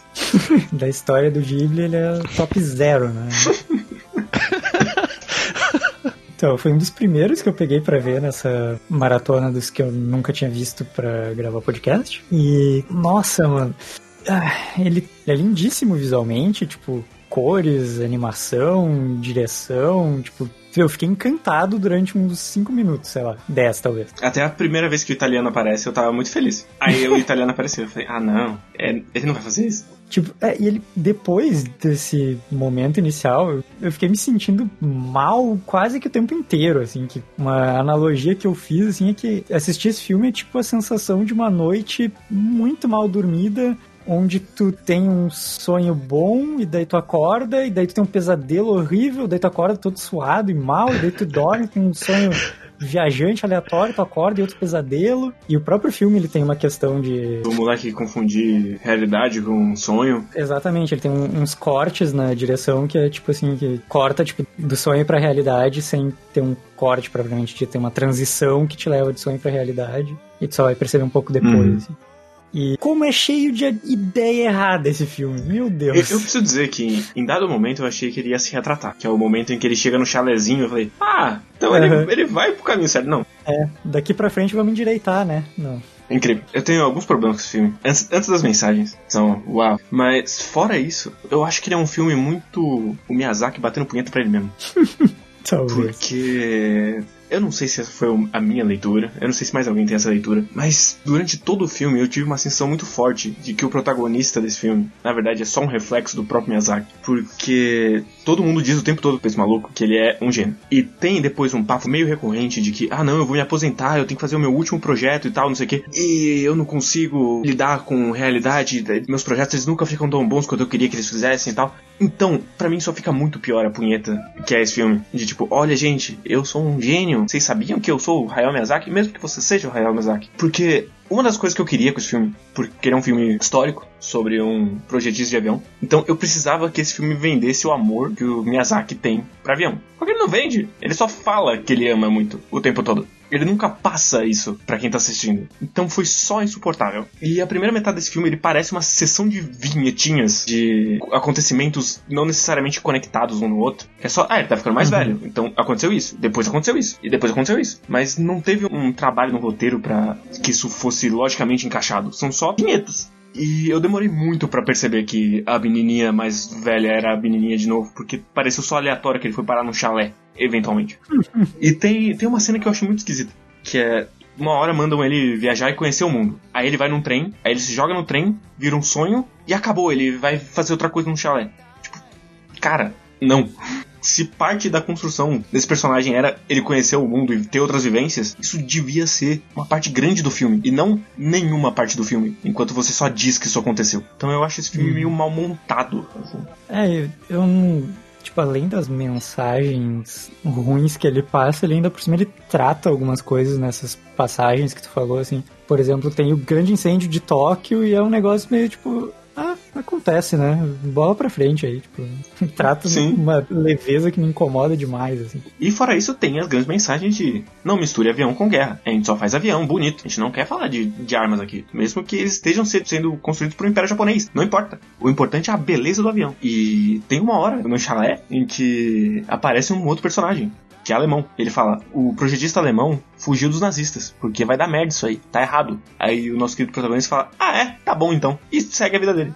E depois tem uma outra cena em que ele é perseguido pelo Império Japonês. Só que isso não vai pra lugar nenhum também. E ele trabalha pro Império Japonês depois. Sim. E é de novo, tipo, ah, tá rolando Segunda Guerra Mundial, né? Que coisa. Que, Vou continuar desenhando meus que negócios. doideira. Não tem nada a ver com isso. Né? Acontece, né? Sim. Quem nunca? E é, é só muito bizarro. E é só um filme exaltando o quanto você tem que ser workaholic e jogar todo o resto da sua vida fora pelos seus sonhos. Mesmo que isso faça pessoas literalmente morrerem no meio da estrada e era a sua pessoa amada. Não importa. O importante é o avião. E e tem um final horroroso, cara. Nossa, o final quando ele encontra o, o japonês no sonho pela última vez. Italiano. Isso, o italiano no, no sonho pela última vez. Aí ele fala, porra, foi meio, meio ruim, olha o tanto de avião aqui que caiu. Aí o, o italiano fala, não, é que você fez merda, né? É, não, é isso que significa perder a guerra. E é, é meio que uma justificativa que, tipo, se o Japão tivesse ganhado, então tava tudo bem? É- esse é o ponto final da sua história? Sério? Não sei se necessariamente é isso, mas com certeza permite essa leitura. E é, é isso. Bem, em 2014 a gente teve Lupin III, de Game Gravestone, que eu gosto bastante, assim como eu gosto de todos os filmes do Lupin citados aqui, mas eu não. Acho que esse é o que eu menos gostei. Olha aí. Eu sei que o Guerreiro discorda forte de mim. Não, eu, eu, achei ele, o- eu achei ele o pior dos quatro que tem nessa lista. Eu achei ele o pior. Mas ah, eu. achei que era um dos seus favoritos, na verdade. Não. O meu favorito é o do Goemon. Mas, enfim. Uma coisa que eu gosto, eles pegaram Lupin e eles meio que recortaram, eu já falei disso no Melhores do Ano, quando teve a parte 5. Aí eles pegaram o Takeshi Koike, que tava fazendo headline, falaram, Tó, o que que eu faço? O que você quiser. Vai. Então faz aí. E aí, ele basicamente, cada filme dele é um gênero diferente. Então, esse é um filme de Velho Oeste, o segundo filme é um filme de Yakuza, e o terceiro filme é um filme de monstro. Ele arranja muito bem, assim. Ele, ele consegue lidar com os vários gêneros de maneira muito boa. E, e eu gosto como ele pincela várias coisas. Ele, ele não vai desenvolver, mesmo porque é um filme curto, tem 40 e poucos minutos. 50. É, mas ele, ele ele trata bastante questão política de, de vigiar os outros e de, de o quanto é mais importante você matar alguém e manter o lucro da guerra do que ter uma paz. Isso é pincelado assim aqui e ali no, no roteiro, mas eu gosto principalmente de duas coisas. Primeiro que ele é muito estiloso o tempo todo. Ele tem cenas maravilhosas de perseguição de carro e de o tiroteio final é estupendo. E a segunda coisa é que ele passa muito bem a conexão entre o Jigen e, e o Lupin, que basicamente nessa subsérie do Takeshi que não conecta bem com a série da Fujiko, mas isso é outra questão. Essa é meio que a primeira vez em que eles são mostrados como parceiros de verdade, assim. Então, esse é meio que o episódio zero do Lupin e do Jigen como parceiros. Eu gosto muito como ele entende a relação dos personagens muito bem. E como ele não tem medo de focar nesses dois, porque aí ele vai ter um outro filme que ele vai focar no Goemon e depois um outro pra focar no Fujiko e tal. Então, eu, eu gosto o quanto ele é pequeno, o quanto ele faz o que ele precisa fazer. E é maneiro demais os tiros de sniper. E tem um Evangelion querendo estoprar Mini Fujiko. Tem, mas aí Tem. Isso, é um, isso é um grande problema, porque É. esses filmes eles são o mais próximo possível do mangá. E o mangá é dos anos 70. E ele quer resgatar essa estética. Que não tô dizendo que isso não é um problema, isso é um problema, mas isso é ao mesmo tempo uma escolha. Sim. Sim, sim. É, cara, eu acho que o que me fode é aquela cena do Evangelho que ele estupar fugir que eu fiquei meio. É, é, é. Tem, tem, tem- Uhum. Mas de resto, eu, Ela tava meio ruim quando jogaram ela pelada na geleia lá. Sim. Daí, quando ela começa a, tentar empurrar o Eva, e daí abre aquele. Buraco e sai uma cinco É. brocas do nada e fala, ô, ô, ô. Então é por esse lado que a gente tá indo, tá bom. Né? Não esperava por isso. E é claramente muito deslocado o resto do filme aqui. Lá. é meio deslocado. E os outros filmes, eles, eu não senti que tem uma coisa tão deslocada quanto essa. Sim. Em 2014 a gente também teve. Memórias de Marnie. É um filme que não tá no meu top 10, mas eu gosto bastante dele. Eu acho que é um filme que foge, pra mim, assim, dos padrões Miyazaki da Ghibli, assim, de maneira geral, sabe? Acho que é um dos filmes, assim, que o Yonebayashi consegue se destacar como diretor. Eu acho que o Yonabayashi ele faz um caminho muito interessante nessa década, assim, até ele se desconectar da Ghibli. Realmente. E, tipo assim, eu gosto muito da estética desse filme. Talvez porque, tipo, na época que eu assisti ele, eu, eu tava apegado a Onisame, porque foi na mesma época. E aí, assim, ver esse cenário suburbano luxuoso, uma parada meio Ojo-sama, caiu bem pra mim nessa época. E eu gosto muito da maneira como esse filme lida com a amizade, né, entre as duas personagens principais. Uhum. E eu, eu não sei, sabe, tipo, eu acho que ele me surpreendeu em muitas coisas. Eu não esperava que ele fosse ir pro caminho que ele acaba indo no final, sabe? E foi divertido, de maneira geral. Eu gosto como ele tem um tema que ele quer trabalhar, e aí ele faz o que ele precisa pra comentar esse tema, e aí o filme acaba. E eu gosto muito que ele acaba com uma hora e meia e não duas horas. Porque essa história não precisa de duas horas, então ela não vai ter duas horas. É Então, um filme que, que, que passa muito rápido, sabe? sim. É bem gostoso de assistir mesmo. E eu gosto muito do trabalho que ele tem da menina principal, o tanto que ela não consegue se conectar com as pessoas e o quanto isso é um problema familiar, assim. Sim. E é justamente a família que resolve. É, é engraçado porque, tipo, de maneira geral, né? Ela tem uma imagem diferente do que a gente tem das outras protagonistas da Ghibli, assim, sabe? Sim. E eu gosto de que ele pega o- a questão do mestiço japonês com gaijin e ele não trata como, olha como é legal, gente. Porque não é. Lá não é legal, nada, muito pelo contrário. É. As pessoas serem chamadas de Raffle não é um negócio que, tipo, soa gostoso. Sou gostoso. Sim. E eu, eu, eu Não é a primeira vez que alguém faz isso, mas eu, eu gosto da ideia do. A menina que não tem laço sanguíneo é amada e a que tinha era completamente ignorada pela família. Uhum. Às vezes as aparências são o que importam mais, né? Só uns comentários breves sobre esse filme. Eu gosto bastante do que, que o, o Bayashi ele faz. Eu acho que é uma direção competente. Ele é o que tem a mais cara ocidental, sabe? Porque a Ghibli pega muitos é, contos né, ocidentais, franceses, etc. Pra adaptar, pra fazer seus filmes, né? Só que eu acho que é esse o que, apesar de ser no Japão, é o que tem a maior pegada de algo dessa época, sabe? Quando ela vai pra essa parte do campo, né? E toda aquela... tem uma aura muito ocidental, parece que, tipo, ela vai pra lá e, tipo, quando ela entra naquele castelo, ela entra realmente em outro mundo, Uhum. sabe? Até no Japão, ela foi parar na França, tá ligado? E Sim. eu acho isso curioso, né? Essa é uma parada que eu sempre tenho curiosidade, sabe? Porque esse arquétipo de menina rica, ele tem que ter algum fundamento, sabe? Essas casas ocidentais e é, escolas particulares com ensino francês e coisas assim, sabe? Ele me lembra muito aqueles filmes franceses de animação que passavam na cultura. É, pior que é, tem uma vibe parecida mesmo. E eu acho os personagens, né, muito bem interessantes, tirando a Marnie, né, porque assim, eu gostaria de deixar essa crítica, que na verdade não é uma crítica, é mais um comentário muito esquisito, que esse é um dos filmes da lista inteira que eu não gosto, sabe? Porque ele é muito pautado na Marnie, né? E tudo que envolve a Marnie eu não gosto. Literalmente eu não gosto de nada que envolve a Marnie. Ah, eu gosto da Sabe? Marnie. Eu não sei, eu, eu não sei muito bem porquê, sabe? Mas eu, eu, de fato, nada que acontece com a Marnie eu não gosto. Eu, eu sinto uma estranheza que não, que não faz eu gostar ou me desconecta, provavelmente, do filme, sabe? Mas eu acho que assim, dos personagens, a protagonista, os tios, os tios são muito são bons demais. Os tios aparecem, sei lá, poucas vezes, tem tanta personalidade, tem tanta vida, sabe? São, são pessoal tão gente boa, tá ligado? Fica aí esse comentário. Em 2015 a gente teve o Rapaz e o Monstro, do Uhum. Mamoru Hosoda. Uhum. E é um bom filme dele, porque esse cara não faz filme ruim. Sim, mas é, o É. pior filme dele. Assim, eu, eu não acho o pior filme dele, acho que o pior filme dele está mais um pouco na frente da lista. Absurdo. Eu discordo pra caralho de você.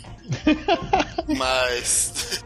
Mas assim, é, Vitor, é porque você não entendeu é Mirai, não é verdade, guerreiro? É verdade. A gente vai falar isso depois. Mas é sobre o menino e o, e o monstro, o lobo, sei lá. Rapaz do monstro. Eu gostei bastante desse filme. De novamente, né, o Rossoda com a direção criminosa dele. Porque não existe esse arrombado. Então, é exatamente, não é isso, sabe? Tipo, também assim, como é que esse cara faz um negócio tão bem, sabe? Como que esse cara é tão bom? Não faz sentido nenhum, sabe? Mesmo o.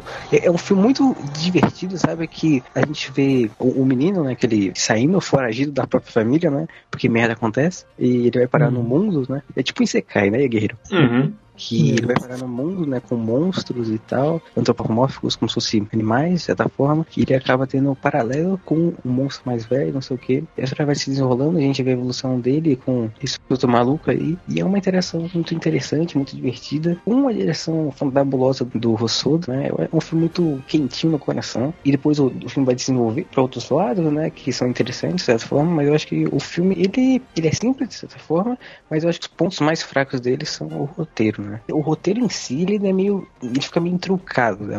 Uhum. Quanto mais ele passa, sabe? É um, é um roteiro que ele acaba deixando a desejar, mas mesmo assim é um roteiro muito divertido, sabe? É um filme divertido pra você assistir. É, Eu concordo. Eu acho que ele é um filme muito bom, mas eu também concordo que ele é o pior filme do Mamoru Hosoda. Inclusive, contando com os filmes de franquia dele. Ah, eu também tô contando. Mas assim, o que dizer no Moro Soda se esse é o pior dele? Ah, sim, não, é, o patamar é altíssimo, assim. É, é muito bom o filme, sabe? se, se fosse outra pessoa dirigindo, ele estaria mais alto na minha lista. Sim, co- como diz o pilote, né? O cara é um criminoso aí e tal, então acaba ficando meio. Sim. soando meio depreciado o filme, mas é, É, mas- um ótimo filme. Uma das minhas grandes questões, fora que já falaram que é meio truncado o roteiro, assim, é que eu acho que a parte de ação, ela mais atrapalha esse filme do que ela ajuda. Uhum. E tem bastante ação nesse filme. Tem, tem bastante.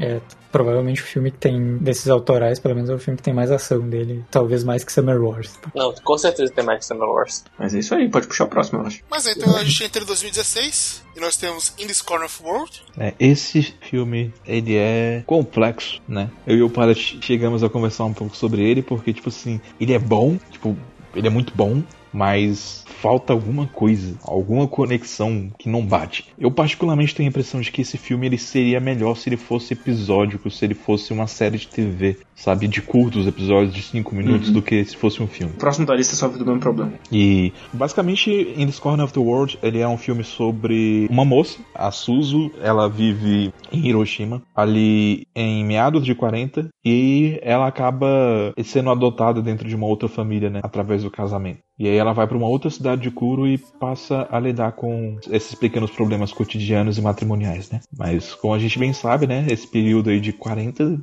não foi exatamente tranquilo, né? Acontece muita coisa no filme envolvendo a temática de guerra também e de slice of life. Só que é aquela coisa, né, tipo, eu até entendi, eu acho que eu entendi qual que é o tema do filme, mas a primeira metade não conversa muito bem com a segunda, sabe? Meio que não existe um fio condutor da narrativa que faz ela ser coesa, sabe? Ela é coesa, mas ela não tem conexão. E é foda porque, tipo, os personagens são bons, sabe? Acaba meio que se perdendo. Eu discordo dele não ter uma linha coisa, né? Porque no final das contas a linha que conduz a história, não- querendo ou não, é esse relato, né? Que é um, um dos pontos Não, que, tipo, eu, é, eu corrigi isso. É coeso sim. É só porque não tem conexão, não tem muita conexão temática e emocional nas coisas que acontecem. O que pode ser a vida também, né? Mas. É, é um filme muito esquisito, sabe? Pensando, assim, tentando analisar, tipo, esse foi o segundo filme que eu vi na lista. Faz mais de um mês que eu vi esse filme e eu não consigo chegar a um consenso de qualquer mensagem, ou sei lá, por que, que esse filme existe, sabe? O que que essa história quer passar, sabe? É um filme que ele é muito mais estruturado de você sentir essa personagem, você ver a interação dele num sistema até meio Slice of Life, num relato de como que era o período, como foi o período ali na época de uma pessoa É comum, que- sabe? Inclusive é um relato muito bom. E a gente sabe que, tipo, o, o trabalho de pesquisa deles foi excepcional. Você realmente se sente dentro daquele período histórico, dentro daquela cidade de Kuro, vivendo com aquelas pessoas, sabe? Você curte viver com aquelas pessoas, conhecer elas.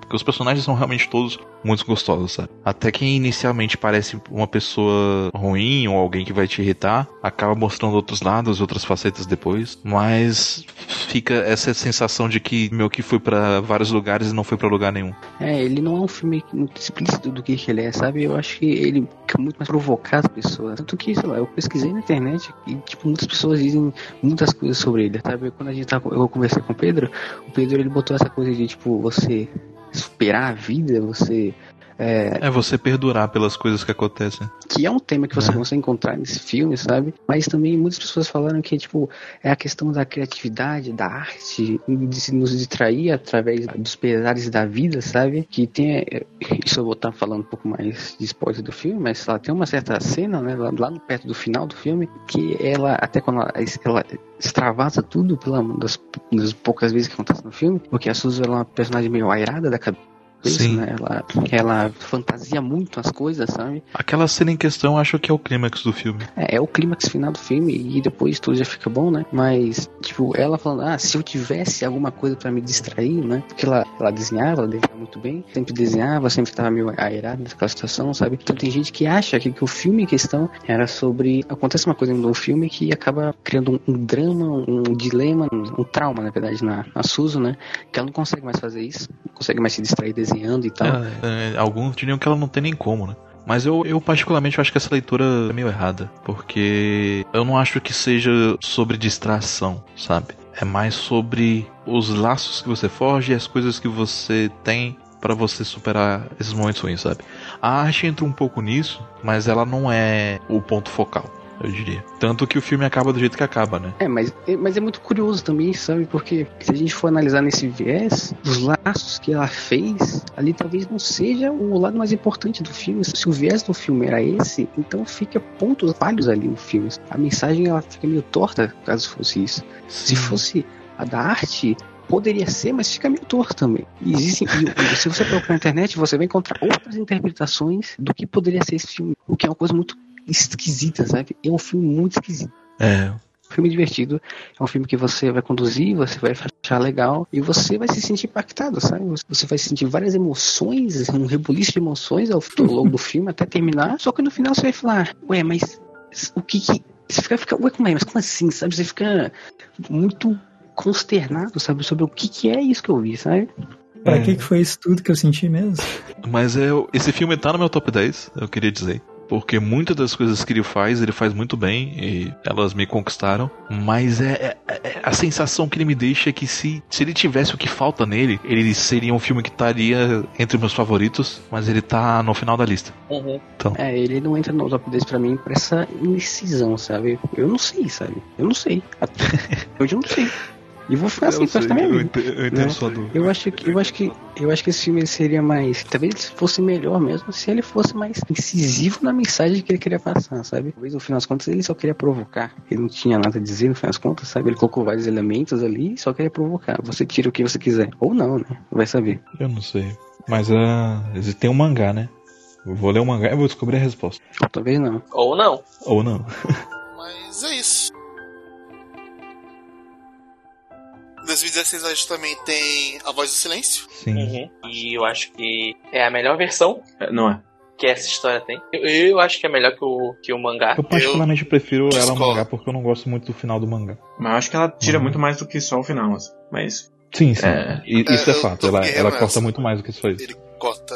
Eu acho o mangá mais completo na mensagem. Apesar de também não gostar do final. Esse, é, esse é, é um filme que eu acho um pouco complicado, sabe? Porque Eu acho um filme muito bom Uhum. por conta, principalmente do aspecto emocional dele. Sim. É uma história Sim. muito poderosa e tem personagens muito fortes. E assim, a Naoko Yamada, ela sabe dirigir muito bem e ela consegue transmitir isso muito bem durante o filme. Tem vários momentos assim que o seu coração vai ficar na sua boca. Tanto que, tipo, apesar dos apesares, esse filme tá no meu top 10, né? Mas eu acho que ele também tem sim um problema de adaptação de roteiro. Podia ter ajudado melhor na montagem de, da história geral, sabe? o meu problema com esse filme, eu, eu acho ele muito bom, antes de mais nada. Mas o meu problema é que ele é diferente demais pra ser muito igual. Porque ele corta muita coisa pra ele chegar nos mesmos pontos. Tem uma grande cena no meio desse filme, pouco depois, que é a cena da discussão na ponte. Hum. Essa cena, ela precisa que você tenha alguma conexão com aquele grupo, enquanto um grupo. E no filme, eles são figurantes. Então, você tem Uhum. metade do impacto quando tá todo mundo jogando na cara de todo mundo. Porque, por exemplo, o maluquinho com o olhinho de sapeca dele, ele tem duas falas no filme. Então, você, o, o nosso querido protagonista jogar alguma coisa na cara dele, não significa muita coisa, porque eu não sei quem ele é. E esse é o meu, meu grande problema, porque o meu maior problema com o mangá de Kono Katachi é que eu acho a grande vítima da história, ela é a personagem menos trabalhada do roteiro, que é meio esquisito. E aí, eu- uma das coisas que eu queria ver nesse filme é como é que eles vão lidar com isso. E a escolha do filme é deixar os outros personagens menos interessantes pra ela brilhar em, em contraste. Porque eles não adicionam nada dela. Ela tá ali do mesmo jeito que ela tá no mangá. Só que quando ele corta o resto, ela parece mais do que ela é. E esse é o meu grande problema com esse filme. Eu não sei, eu não li o mangá, eu só vi o filme e pra mim, tipo, ok, eu consigo ver acontecendo o negócio da ponte, mas eu acho que funciona porque é um negócio. Tendo visto só o filme, ele soa não exatamente isso, mas ele soa algo bem mais tênue, mas na mesma linha do que a gente comentou sobre Kaguya, sabe? Tipo, mesmo que eles que tenham um cara que seja só um figurante ali, que tenha uma menina que é muito coadjuvante, assim, que aparece bem pouquinho, mas, tipo, é suficiente pra fazer aquilo funcionar pra quem é importante, que é a dupla de protagonistas ali. É meio que essa parada, saca? Tipo, dando uma posição um pouco diferente do Guerreiro. Eu gosto muito desses personagens do mangá, mas eu também não me conectei com eles tanto assim, sabe? Então eu particularmente, eu gosto mais da Shoko do que da maior parte deles. E eu também acho que a, a Shoko poderia ter sido mais explorada assim. Era algo que eu gostaria de ter visto, sabe? Mas eu particularmente não me incomodo tanto do filme focar mais nela e, e dar menos espaço pros outros. Porque eu acho que o, o pouco que tem lá acaba sendo o suficiente. Sabe? É que o meu, meu grande, minha grande questão é que, como eu disse, ele muda demais pra ser muito igual. Porque a segunda catarse do filme é ele não tendo mais a fobia social dele, que é Uhum. quando cai todos os X e tal. E não tem como eu ter uma leitura assim, ter lido o mangá. Então, ele ter conectado com várias pessoas é o que faz ele perder a fobia social. No filme, dá muito mais uma sensação que é ele conectando com a Shoko. A Shoko, ela resolve os dois dramas dele. Enquanto Não. no mangá isso corre em paralelo. Eu, eu diria que não. Eu diria que os outros foram um papel essencial também. Mas eu concordo que é diminuir o impacto desse momento, sim. Eu não sei se eu queria fazer um comentário ou não sobre o Kono Katachi, que eu provavelmente eu fui a única pessoa que não gostou do filme. Ah, é verdade, teve isso. Jesus. o, o suspiro Quem do chamou Zé esse cara? de dor. O cara vem aqui falar bem de Princesa Piloto e falar mal de Panokatachi. É isso que a gente Não tem. é? Eu- Acho- Eu não acho um filme ruim. Eu não acho um filme ruim, só horrível. Não, porque assim, eu só tenho um filme ruim nessa lista que a gente sabe qual que é, né, Guerreiro? Sim. E esse é um filme ok, é um filme legal. Ele tem uma mensagem final interessante, ele tem personagens bons, que nem vocês falaram. A, a direção da moça, que eu esqueci o nome, É, Naoko Yamada. É competente, ela é interessante, uma direção que ela se apoia muito mais nos símbolos, uma poesia Sim. visual, né? Os cenários, a, a composição pra te contar alguma coisa, só que no sentido mais poético da coisa, né? Todos os filmes eles têm essa coisa que eu acabei de falar, só que eh, depende de como que a pessoa vai fazer, né? Ela acaba se apoiando muito mais num aspecto mais poético, simbólico, como a gente consegue ver ao redor de todo esse filme, mas eu acho que nesse filme, eu não sei se agrega muito a mensagem, o tipo, o tipo de filme que ela quer passar. Eu acho que também a direção ela não tá 100% ali, sabe? Acho que ela ainda tá se encaixando ao que viria a ser no filme que a gente vai falar depois dela. Eu não acho que seja problema da Naoko Yamada, não. Porque ela já tinha feito coisas parecidas antes também. Mas o, o meu maior problema no final das contas do filme, em relação à direção, eu só, eu só, um comentário, né? Não um comentário negativo, só um comentário a respeito. Mas eu acho, eu acho muito ideia errada como que a culpa acaba trazendo de volta nas pessoas que sofreram a coisa, sabe? Depois da cena de fogo de artifício, a protagonista ela faz uma merda ali. Só que aí depois todo mundo acaba, acaba, acaba caindo as coisas em cima dela, sabe? Eu consigo entender minimamente o que, que o filme quer me dizer, e o que, que a história quer me dizer, mas eu acho um absurdo ela ter que passar uma, uma jornada inteira tentando se recuperar de, um, de uma, alguma coisa, como se ela fosse a culpada dos acontecimentos, diminuindo a culpa daquela outra menina de óculos, sabe? Todo aquele meio, o, o texto por causa disso, falou que eu fico, caramba, o que que tá acontecendo nessa merda desse filme? Mas depois eu entendo o que, que o filme quer dizer, e o, como o filme quer conduzir a mensagem até ali. Eu acho, eu acho até legal como é que ele termina o filme, assim, em geral. Acho que o filme tem ideias interessantes. Eu acabei não gostando. Talvez eu peguei a ideia errada do filme, porque talvez eu sou a única pessoa que acha isso, né? Mas então, fica Eu aí não acho que você pegou a ideia errada, não. Eu acho que é só uma parada pessoal. Às vezes a gente encontra coisas assim que a gente não consegue. Não consegue aceitar. Mas aceitar não é bem a palavra, sabe? É que não ressoa bem com a gente. E, de novo, só voltando, no mangá tem mais espaço pra discutir essa parte. É, eu acho que tem uma parada sobre a Kyoto Animation de maneira geral e sobre essa pessoa em específico, que é a Reiko Yoshida. A Reiko Yoshida, ela é uma roteirista, ou ela vai fazer series composition geralmente, ou ela vai fazer script. E ela é um caso curioso, porque assim, ela fez muitas coisas que eu amo. Ela Uhum. fez o script da primeira temporada de Arya, ela fez a series composition de K-On!, fez script de K-On!, fez script do filme de Digimon, fez script de Nonon Biore. Tem uma caralhada de coisas boas que ela fez. Só que parece que de vez em quando, assim, ela pega umas obras e ela dá umas bolas fora muito, muito fortes, sabe? Eu não acho que seja o caso de Koe no Katashi, mas eu acho curioso porque no mesmo ano em que ela fez essa adaptação de roteiro no, de Koe no Katashi, ela fez a adaptação de roteiro de Violet Evergarden e ela pegou coisas, né, que estavam na nova original, criou novas coisas, fez uma montagem que tava ali, só que, tipo, algumas coisas perderam significado dentro da mensagem que era pra ser passada, e meio que ela recortou uma nova mensagem. Então eu consigo entender de onde você vem seu sentimento disso com Koe no Katachi, sabe? Porque a Kyoto Animation, ela sempre toma muito liberdade com as obras que ela faz adaptação. Uhum. Então, tipo, ou elas vão realmente ser diferentes, né? Ou elas vão ter muitas cenas originais. Isso desde que ela fez a mudança dela, começou a produzir por conta própria, etc e tal. Eu sinto que talvez as obras sofreram um pouco disso, sabe? Uhum. Desse emaranhado de direções que eles poderiam ir, às vezes não sabendo se focar direito, né? E aí, tipo, quando eles conseguem fazer uma coisa que seja. que ressoe, né, tematicamente, dentro da narrativa, fica muito bom, mas eles não são perfeitos, né? A Reiko Ishida fez muita coisa boa, mas ela também estragou algumas coisas e fez outras que não foram tão boas. assim, Né? O que não é o caso de Koe no Katachi, continua sendo um bom filme, né? E, inclusive.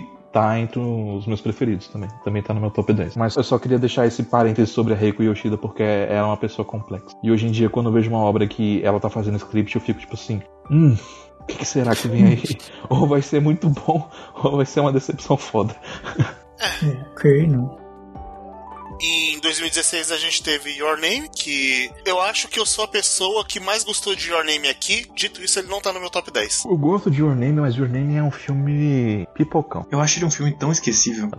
Eu, eu, eu acho que ele é esquecível, acho que ele é um filme chato. Eita. Eu não acho ele nem chato Ele nem é- esquecível. É, eu acho ele. um- Ele, pra, pra, pra, pra mim, ele é um primeiro ato, aí eles esqueceram de fazer o segundo e a gente pulou pro terceiro. Porque no É, esse é final do problema. filme ele quer que eu sinta tantas coisas por aquele menino, e eu falo, cara, você não é nada. Todas as partes que você era um personagem, você tava com a menina no seu corpo, então, tipo, você não é nada. Sai daí, deixa a menina brilhar um pouco no filme dela, por favor. Não, não. É isso. O, o meu problema com Your Name não é nem esse. O meu grande problema, eu acho que o Pedro vai falar mais rápido, então eu vou, vou aqui rapidinho. O meu problema com Your Name, e ele vai repetir isso em O Adrian Field com mais força, Só que pior. é que ele decidiu que ele vai cortar diálogo e botar uma montagem no lugar e você que se vira. Não, não, não. não. Ai, caralho, eu dei, eu dei E, tanto então, esse... o meu problema com Your Name é que ele precisa muito, muito, mas muito mesmo, que eu acredite e sinta a conexão entre os dois personagens centrais dele. Sim. E o problema é que eles não interagem. Como é que eu vou sentir a porra da conexão?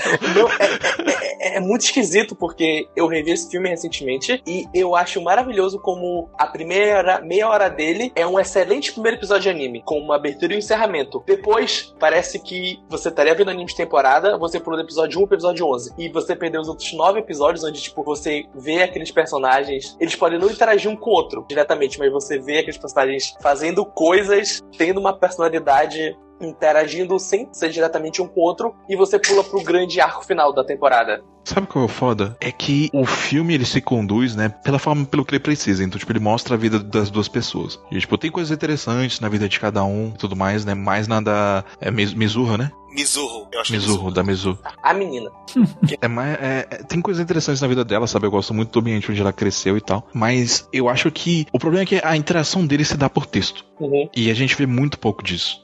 Sim. E se a gente visse muito disso, não ia ficar bom no formato de filme. Ele ia ser melhor no livro. É, eu, eu sinto que talvez na novel seja melhor, por isso eu tenho vontade de comprar a novel, pra ver se de repente essa parte que tá faltando tá lá. Uhum. Eu precisaria disso pra me sentir conectado com esses personagens. Tipo, eu gosto do, do começo, eu até gosto do final também, mas não se conecta uma parte com a outra. O meu grande problema com esse filme é, em parte, porque ele, tal qual o drama do filme, sumiu da minha memória. Então, eu lembro da montagem deles se conhecendo, eu lembro da cena da montanha e eu lembro dela correndo do meteoro no final. Você não lembra dela batendo punheta no corpo dele? Eu não lembro.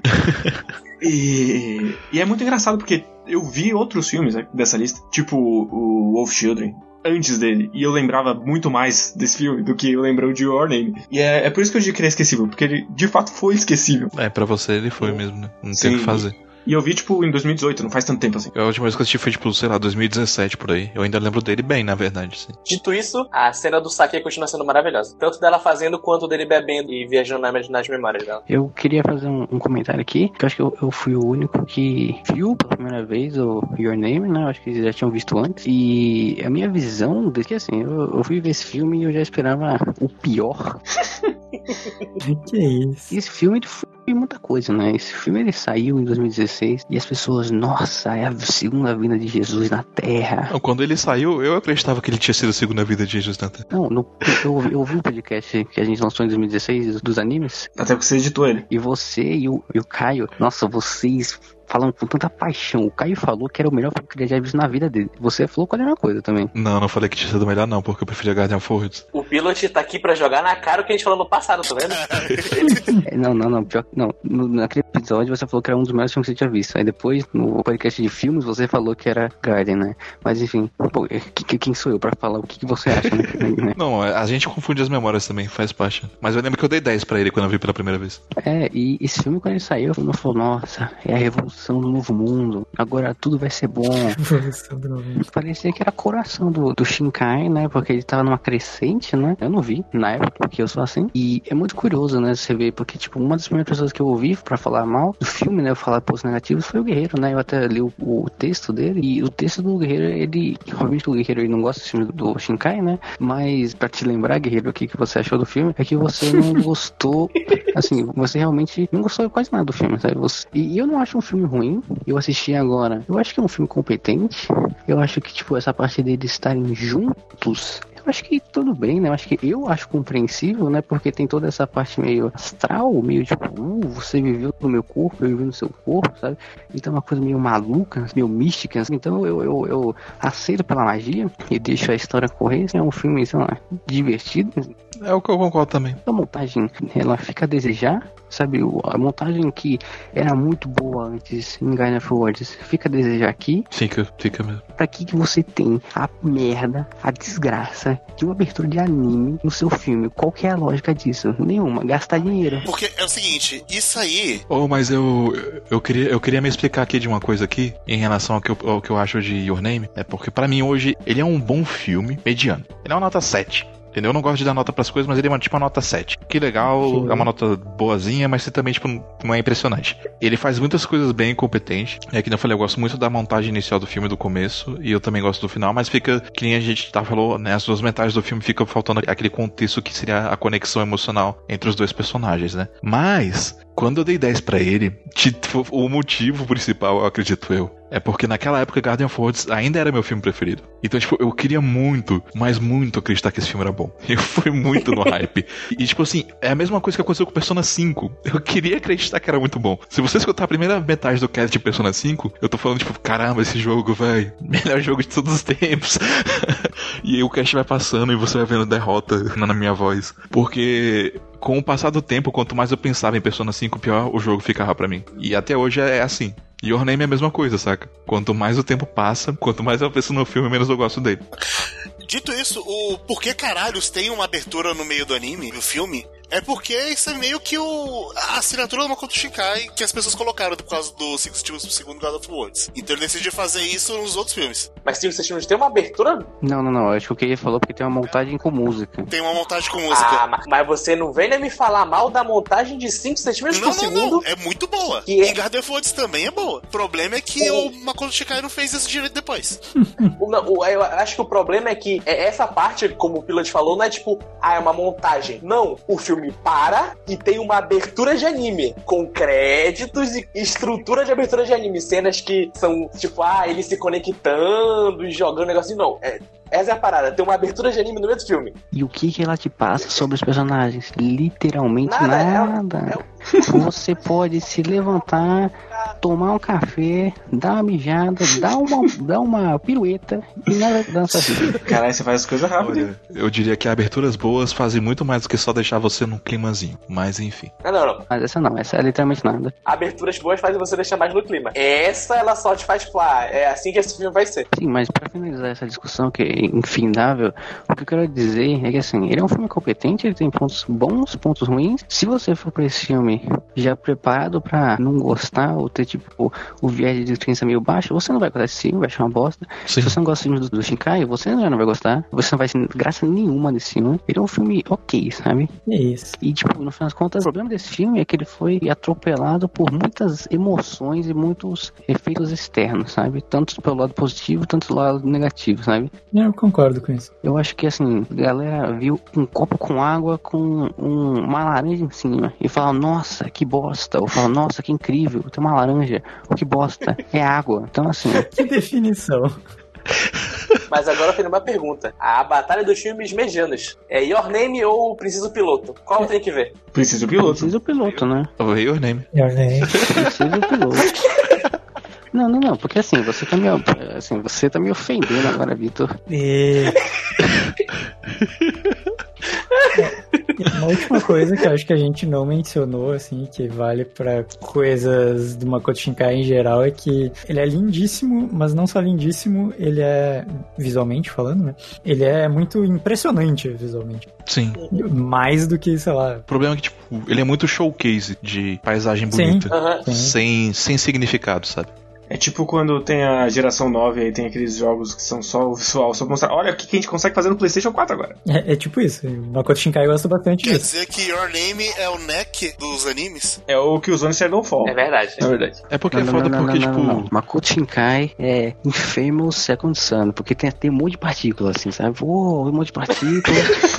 a mensagem fica assim, ué, como assim? Não sei qual que é, mas legal, né? Beleza, tá bom. Ok. Coloca essa coach no DVD também do Your Name. Your Name é o Infamous Second Son do Makoto Shinkai. Pode seguir. Agora chegamos no ano de 2017, Acabando. Só que não. onde nós temos Lu Over the Wall. Lu Over the Wall é a obra do Masaki Uasa que É, eu menos gosto. Dito isso, eu ainda gosto. Eu acho meio chatinho, né? Não tá no meu top 10, mas eu acho. Eu, eu acho divertido, eu acho bonito. Eu saí daquele filme com um sorriso no rosto. Foi, foi um bom pocão. Ele, eu sei que ele tem uns problemas de roteiro, eu acho que ele dura mais do que deveria durar. Ele podia ter uma hora. Mas eu me diverti, teve. Especialmente no começo. Gosto também de umas coisinhas do final em questões técnicas. E. É, ele tá longe de ser a melhor coisa do Yuasa, é tipo a, a pior, mas ainda é uma coisa bem legal e pra mim valeu a pena ter assistido. Ele é o segundo melhor pônei, depois de pônei. Mas sei lá, eu não tenho muito o que dizer também. Eu, eu parei esse filme na metade, aí eu comprei bebida e eu terminei ele bêbado, porque eu tava achando muito chato. Top. É complicado. Eu não assisti esse, então. Eu, eu acho que eu sou o maior fanboy do Iwasa aqui nesse recinto, infelizmente, ou felizmente, sei lá. E esse é o filme de retorno do Iwasa, né? O filme que ele tinha feito antes tinha sido em 2004, que era o Mind Game, que é um filme muito interessante, de fato, que eu vou falar de novo dele é, em breve. E é o primeiro filme dele desse ano e da, da Science Saru, que eles criaram esse novo estúdio. E realmente é, é basicamente o, que o Kei falou, sabe? E é um filme divertido. Acho que é a direção mais fraca do Iwasa, entre aspas, assim. ó, Eu, na verdade, eu não sei. A direção, acho que tem outro filme mais pra frente que eu acho que vocês vão me, me agredir se eu falar isso. É, que eu acho que a direção também fica meio a desejar. Mas a parte mais complicada desse filme é o roteiro, sabe? Que Uhum. não existe. É um roteiro muito ruim, mas mesmo sendo um roteiro ruim, o Yuasa ele consegue botar alegria na cara da criança. Aquele filme que tu bota na sessão da tarde, bota pra criança assistir, a criança vai sair com um sorriso na cara, sabe? E é o que importa, no final das contas. Botar sorriso na cara das pessoas, sabe? É um filme alegre, sabe? É um filme divertido, que é o que eu acho que o Yuasa tá tá querendo, porque a gente vai ver os filmes que ele fez, esses três filmes, e eu acho que ele tá realmente querendo uma, uma folga, né? Que é o que a folga que ele conseguiu esse ano, né? Porque todos esses filmes eles têm uma aura mais de, tipo, praia, de viver a vida, de ser feliz, sabe? Eu acho que é isso, né? Não tem muito o que comentar sobre Love the Wall. É um filme que, que falha, né? Mas é legal. É, depois a gente também tem, em 2017, Lupin, o filme do Goemon. Goemon Ishikawa Spray of Blood. Eu gosto muito desse filme, cara. Eu gosto pra caralho desse filme. Eu ainda prefiro The First, mas esse aqui seria meu favorito se não fosse ele. Uhum. Eu acho que ele tem a melhor luta já feita no anime. A, a luta dela é muito boa, cara. E E, e fora a luta final, o momento na chuva em que o, o Goemon enfrenta os outros Yakuzas Puta que é pariu. maravilhoso Hum, bom demais. Vai tomar no cu. Uhum. E eu, eu gosto muito da jornada do Goemon nesse filme, assim. Porque ele é um bosta até ele, até ele virar o cara que corta um relâmpago com uma espada. Até ele virou o cara que ele corta avião em qualquer lugar que ele tá andando, sabe? Toda a série que você vai ver, o Goemon tá cortando avião, sabe? É incrível. E é muito doido, né? É um, é um, é um filme, é o filme mesmo do Pan, que eu acho que eu já vi dos Lupin, né? Que ele trata desse personagem que ele é muito deslocado da sociedade e até da história, sabe? Ele, o Goemon, ele é um personagem muito curioso, sabe? Em Lupin. Eu acho que mesmo até nos 70, até o tempo atual, ele continua um ser meio maluco ali naquela história, mas que, mas que faz sentido, sabe? Uhum. Eu acho muito legal como ele, o Takashi Koike, ele consegue encontrar o espacinho do Goemon, que sempre fica meio difícil de encontrar numas histórias. Tanto que, tipo, nos outros filmes, tá meio que trilogia até agora, dele, ele não aparece. O, o Goemon ele não aparece nos outros filmes, porque ele não faria mais sentido nenhum naqueles outros filmes, sabe? E é um filme muito massa velha, muito da hora, cortando os outros, tipo, manteiga, assim, vrá, Porra. sabe? É um, filme, é um filme da hora. Eu acho Sim. que é o melhor filme de Lupin que tem nessa lista. E eu também acho. Uns E eu, eu gosto demais que o inimigo dele é um lenhador gigante com dois machadão. e é isso. com uns dentes de diamante. O corpo dele é quase tão resistente quanto também. Arte demais. Isso, isso é arte. Pois é, e a gente também tem o Mary and the Witch Flower.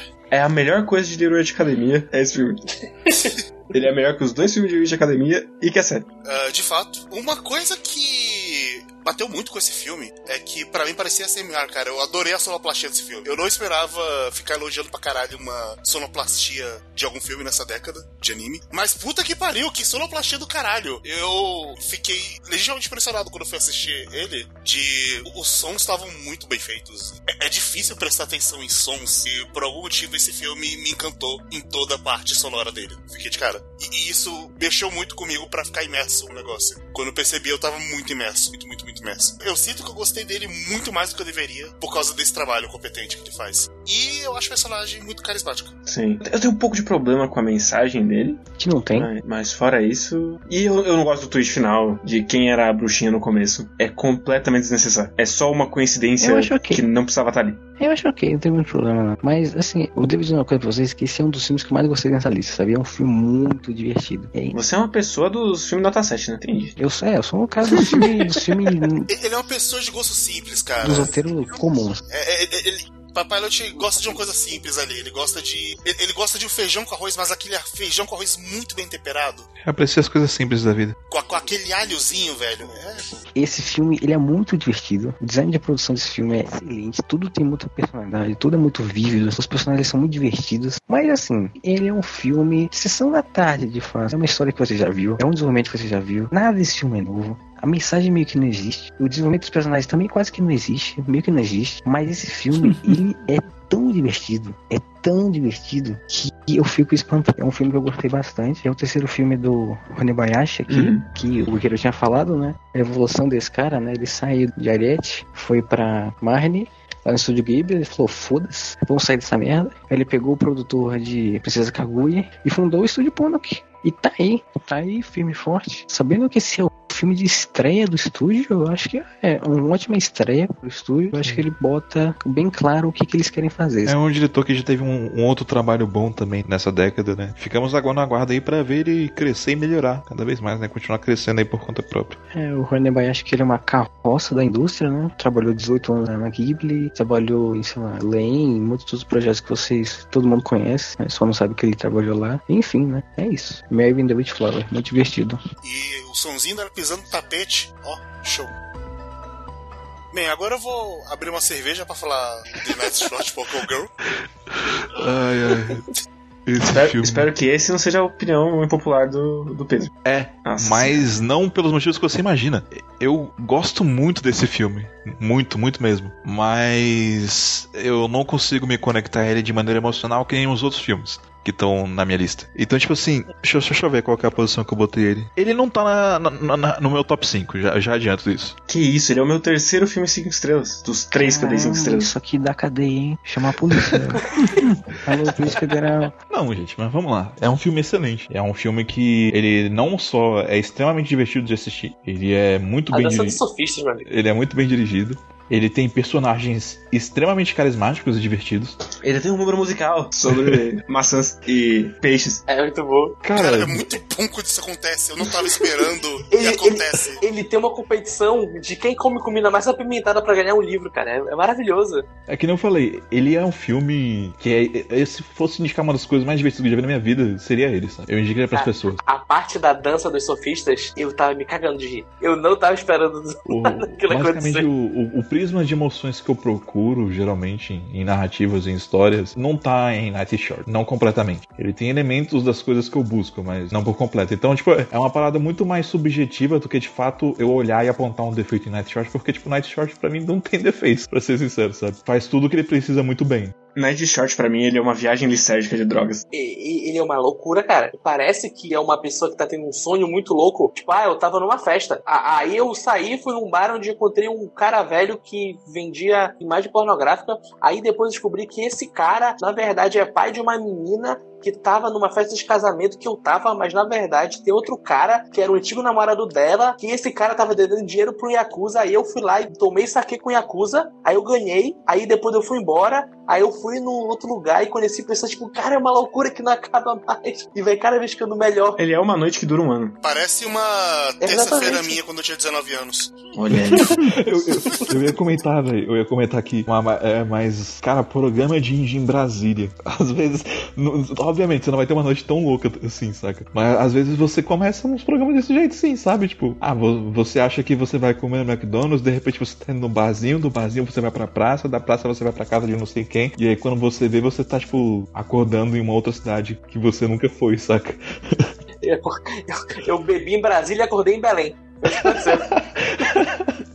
Mas, mas eu gosto dele muito tematicamente também. Que é. A menina ela é literalmente um trem. Então ela tá sempre olhando pra Sim. frente e por isso ela não vai conectar com ninguém. Uhum. Enquanto o, o moleque que gosta dela, ele tá sempre só olhando pra trás. Então ele também não vai conectar com ninguém. Uhum. E eles chegam no meio do caminho no final. Depois de uma cena maravilhosa na cabeça dele, com os cowboy do pau duro e os caras depressivos. e aí ela finalmente pega a, a gripe porque agora ela conseguiu se conectar com outras pessoas. Porque na linguagem desse filme, a gripe ela é um sinal de conexão. Sim. Esse, esse filme, esse filme, cara, é que assim, eu tinha falado no Du que eu sou um fanboy do Yuasa, né? E assim, a, a estética desse filme, a essência desse filme é a minha geleia, sabe? Tipo, o que eu mais gosto em qualquer coisa é literalmente esse filme. Esse filme é a representação do ápice e de, da estética, de tudo que, que o Yuasa ele é e ele fez e o que, que ele pensa, sabe? É, eu concordo. Esse filme, o estilo, os símbolos, o- os arquétipos, as correlações narrativas de cada um dos acontecimentos é tão muito bem pontuado, sabe? Uma cena ali a quer dizer tal coisa pra fomentar e agregar a mensagem que ele tá querendo passar, né? Que tipo, vai viver, a vida segue vivendo, sabe? A vida é pra ser vivida, sabe? Coisas assim, nesse gênero, tipo, deixa a vida acontecer, uma coisa meio Zeca Pagodinho, tá ligado? Deixa É. me levar. Deixa acontecer naturalmente, sabe? E, tipo, a vida acontecendo, você não botar as amarras, sabe? Peraí, deixa eu pensar, porque eu tô me.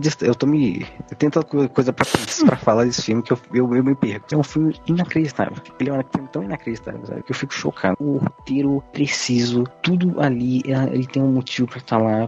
Tipo, a gente vê, parece uma loucura, sabe? Mas é, é, é tudo completamente enraizado, muito bem estruturado, pra te passar uma mensagem muito boa e te dá paralelos narrativos sobre aquilo ali. E a gente vai vendo ao longo os argumentos para essa mensagem fazer sentido. E tudo é tão interessante, tudo é tão vívido, tudo é tão louco. O filme do Iwasa, né, a alma do filme do Iwasa, é como se ele fosse o, o infográfico da alma, tá ligado? Ele não vai, tipo, ah, simbolizar de uma maneira sutil. Ele não vai, sei lá, falar pra você na sua cara. Não, tem um, um sentimento, tem alguma coisa pra ser passado, ele vai jogar essa merda na tua cara, tá ligado? Ele vai colocar uma, uma metáfora visual sobre o que, que tá acontecendo ali, sabe? Ela virar um trem, ia começar a virar um trem, obviamente, né? Tipo, e toda aquela loucura que a gente vê ali na, na parte final. Ele é um filme com uma direção inacreditável que só o Yuasa pode fazer. Esse filme é espetacular. E eu gostaria de fazer uma interjeição, que eu acho que eu fui a única pessoa que viu Tatami Galaxy aqui. Esse filme ele se passa no mesmo universo de Tatami Galaxy, sabe? Então algumas loucuras que vocês veem nesse filme são muito mais entendíveis se você viu Tatami Galaxy. Faz sentido no filme, porque o filme é meio maluco, assim. E, enfim, a parte estética desse filme é muito boa. Sei lá, eu só tô tecendo elogio e não tô nem fazendo comentários que fazem sentido, eu acho. Sabe o, sabe o que eu tenho pra falar desse filme? Porque já já deve estar óbvio pra mim que tem um filme do Yuasa que eu prefiro a esse. Mas o que eu falaria sobre esse filme é, é que é o seguinte: ele é o filme mais bem dirigido do Yuasa, ele é o filme mais bonito do Yuasa e ele é o filme mais divertido do Yuasa. Mas não é meu preferido. Eu acho que você está errado, mas eu respeito sua decisão. Eu acho que esse prisma de emoções que ele pinta, ele é bem completo, mas eu não acho que ele é profundo. E ele não me toca. Eu devo dizer que acabou esse filme e falei: quando acabar essa quarentena, eu quero sair e beber tanto pra ficar aqui nessas pessoas. Ah, mas isso é óbvio, né? Eu, eu falei: caralho, eu preciso. Tipo, cadê essa vacina pra eu poder sair e fazer isso? É, Por quando favor, chegar essa deixe. vacina, eu vou visitar o Vitor, porque eu vou beber em Brasília e acordar em Belém. Ah, esse. Parece um bom plano. Mas, Pedro, você diz isso porque você acha que, tipo, o roteiro ele não é profundo Não, suficiente? não, não.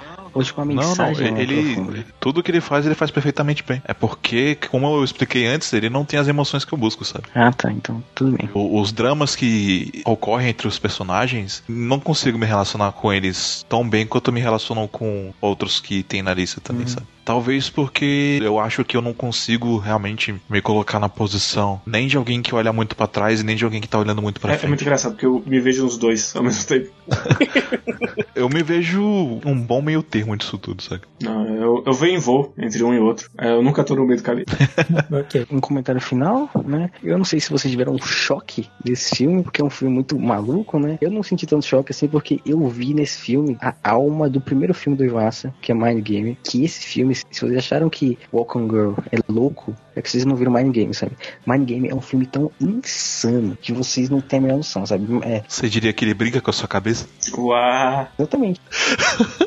é, mas esse filme, ele pega meio que a mesma alma que Mind Game, sabe? No faz contas, só que ele faz de maneira melhor. No Mind Game ele meio que joga tudo que ele é. E agora ele traz de volta a essência dele de uma maneira mais retrabalhada, sabe? Eu acho que esse é o fim do, do arco, do arco de evolução do personagem é, Yuasa, né? Encontrando seu ápice. Eu acho que é isso. É Girl, um filme inacreditável. Acho que vai estar muito acima na lista de quase todo mundo, tirando o Pedro, né? Ah, tá no top 10. Não reclama não.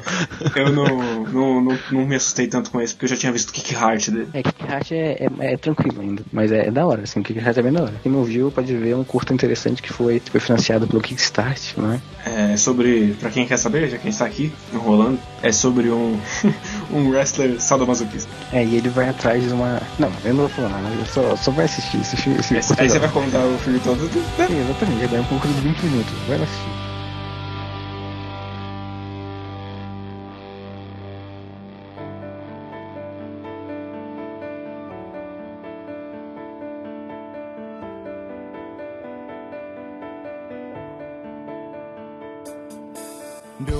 Mas já que a gente não tem o que aqui, em 2018 a gente tem I Want to Eat Your Pancreas, do estúdio Von. É um bom filme. Aqui é um estúdio que foi feito em 2003 de estreia, que diz muita coisa de lançamento Estreia.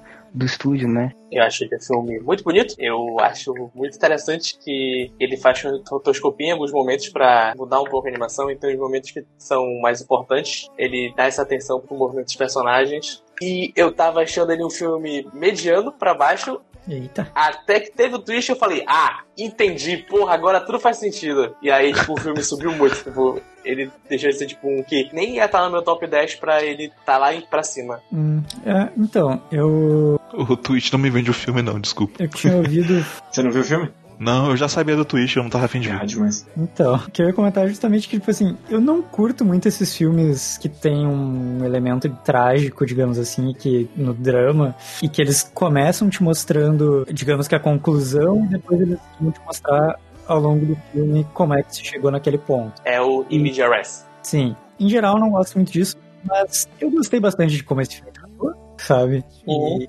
mesmo sem twists, sem nada, tipo, ele conseguiu construir de uma forma interessante. Tava achando muito bom. É, então, talvez eu seja quem mais gosta do filme. É, Uhum. eu, esse filme ele precisava fazer duas coisas. A primeira coisa é que ele precisava te fazer acreditar que essa menina ela é radiante. O ponto do moleque sair da casca que ele se colocou e ele te vende isso muito rápido. Porque um grande problema que eu tenho em histórias muito tristes da menina que muda a vida do protagonista e morre, que é esse filme, é que no final das contas a menina ela é definida pela doença dela. E isso nunca é o caso de I Want to Eat Your Pancreas. E é exatamente por isso que tem o twist. Porque no final das contas, Shigatsu, ele é. A menina ela vira a morte ambulante. E aí ela mostra pra ele como é importante viver. E aqui também tem isso. Mas ao mesmo tempo, quando ela morre esfaqueada aleatoriamente na rua, ele meio que lhe humaniza mais a personagem. Porque ela não é a doença dela. Ela é uma menina normal como qualquer uma que acabou morrendo acidentalmente jovem. Como qualquer outra.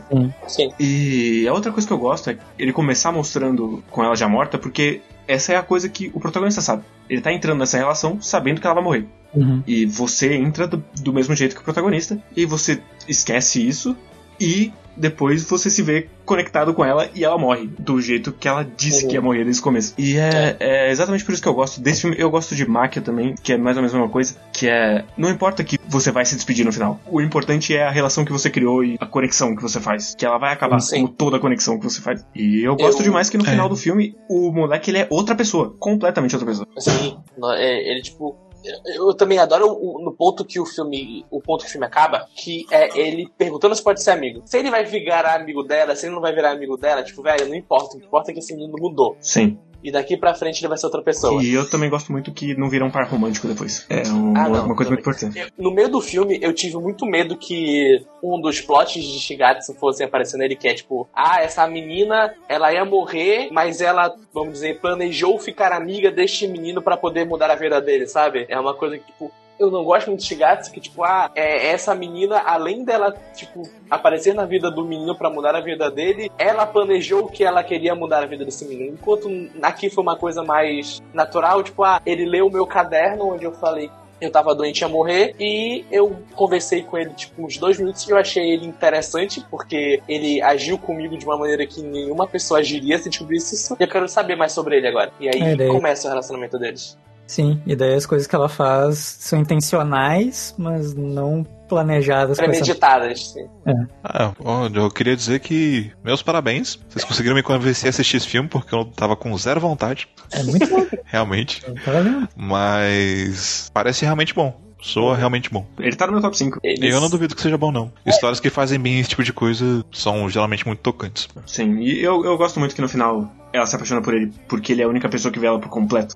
Ele não vê nem a máscara que ela coloca e nem a doença que ela tem, que é as duas Sim, metades, a família dele e as amigas. Eu acho essa parte até. Ela é bastante martelada, assim, mas não fica nada tipo. Olha aqui, você está entendendo. Sim, Eu gosto que também nenhuma hora o filme fala: Olha este momento tocante, chore agora, agora é o seu momento de chorar, porque olha como está acontecendo coisas tristes aí nesse momento. Tipo, Sim. não, a história só vai vindo, no momento ele para pra você chorar. Tipo, a história vai acontecendo e você vai. é um pouco da expectativa que eu tenho quando os filmes começam com a tristeza. Sim. Eu acho muito interessante esse filme, né? Porque a One Teacher Pancreas, eu acho que ele dá um, um ar de novidade, né? Um ar novo a esse tipo de história, sabe? Que, no final das contas, acaba sendo meio batido, sabe? Atualmente. Não é uma questão de, ah, era o destino, não sei o quê. Ou, ah, eu quero mudar o essa pessoa, sabe? E porque, no final das contas, as pessoas mudam por quem elas interagem, por quem elas vivem ao longo da vida, sabe? Que nem até o filme diz, sabe? É tudo feito com muita naturalidade. E a relação dos dois é muito interessante. Ele é um filme que a, a história conduz muito bem e a direção ela consegue entregar precisamente o que é necessário, sabe? E no final das contas, o filme ele acaba botando o pé no exagero, na- no drama ali na parte final. E talvez eu acho que o filme tem alguns problemas, né? Tipo, ele tem a merda de uma abertura de anime também, que eu fico doido da cabeça. Por que, que tem essa merda? e eu gosto muito Eu do acho- momento deles no hotel. É um- uma grande cena. Ah, sim. Muito bom. Eu gosto também muito do momento no final dele lendo o livro e imaginando os dois conversando pela última vez. Nos planetas que nem o Pequeno Príncipe, já que era o livro favorito dela. Porque ela não leu outro. Eu gosto muito dessa Ai, parte. guerreiro, É, talvez é. essa aí seja a light novel que vai fazer você gostar de uma light Mas aí, novel. né? Quem sabe, né? Que inclusive esse é um bagulho que o filme ele escolheu as batalhas dele, né? Então, os personagens eles têm uma carinha de tanto faz impressionante. Ah, não. o- o- eles são um boneco, um boneco dois, boneco três. Genericum, Generichan. É, o pior que eu não vou nem mentir que tem cara disso mesmo. O, o, o cara que tem mais personalidade é o cara que aparece em duas cenas que oferece o chiclete pra ele. Porra. É o cara que mais é um boneco diferente Sim. de todos eles, mas o resto é tudo parecidíssimo. E eu, eu gosto mais. É óbvio que é pra pontuar como ele mudou como pessoa, mas eu, eu gosto demais que ele tava ali oferecendo amizade o tempo todo. E o protagonista tava falando: Não, ele, ele só deve estar me julgando. Ah, então eu não, não quero falar com essa pessoa. E no final, não, ele é só um cara de gente boa, quer conversar com você. E que arrumou uma namorada no final. 今日も同じ夢を見た Listen My Blood. Bem, acho que não é segredo pra ninguém o quanto que eu amo esse filme. Não. E eu, eu acho que quem assistir esse filme vai ver que ele é minha cara também. Sim. E basicamente, cara, esse filme ele é perfeito pra mim, em todos os sentidos. Pra mim não tem absolutamente nada desperdiçado nesse filme. Eu acho que é o melhor trabalho de direção da Naoki Yamada, sabe? E eu fico muito feliz que ela tenha feito isso de maneira tão focada, sabe? Que ela tenha dado tanto carinho pra essas duas personagens. O grande conflito, né, de Reasonable Blood é um problema de comunicação Uhum. Entre duas garotas que já tiveram uma separação no passado e agora estão tentando manter a amizade entre elas. E o filme ele faz um trabalho muito, muito forte de demonstrar o sentimento de cada personagem sobre si, sobre o mundo ao redor delas, sobre como elas se sentem umas com as outras, sobre como elas se sentem com as outras pessoas através de gestos pequenos. Isso tá na montagem do cenário, isso tá nas sombras que eles utilizam, isso tá nos símbolos que estão nas janelas, nos peixes que aparecem. Tá nos dois círculos que abrem e fecham o filme. Exato, tá em, literalmente tudo, sabe? Pra mim nada exemplifica o, o quão lindo foi o trabalho que a Naoki Yamada fez quanto à abertura desse filme, em que ela basicamente decidiu que ia fazer uma montagem musical na abertura e a música ia ecoar os passos das dos personagens. Maravilhoso. São cinco minutos de comparação entre uma personagem e outra pra você entender como cada uma é. E é só elas subindo escadas e andando. É o som de uma música bem leve. É um filme muito ousado, né, na direção dele. É, é um. A gente tava falando, né, sobre como filmes são acessíveis e tal. Tipo, eu sei que esse é um filme que não é. não é nada acessível, tá ligado? Mas. Ele executa perfeitamente tudo que eu amo, sabe? E se junta ao fato de que são personagens que já têm um apego emocional muito forte. E acaba que ele realmente me toca muito forte, sabe? Eu gosto muito de histórias que lidam com, com esses problemas de comunicação. Eu gosto também que Liz não comete o erro de olhar só pros dois personagens centrais. Elas são o foco da narrativa, mas todo mundo que tá ao redor tem um papel em ajudar as duas a seguirem um caminho que elas precisam seguir, sabe? Uma coisa que me bate bastante é que esse filme é tão sutil que eu não sei exatamente o momento que eu comecei a me importar muito com as duas. Só aconteceu?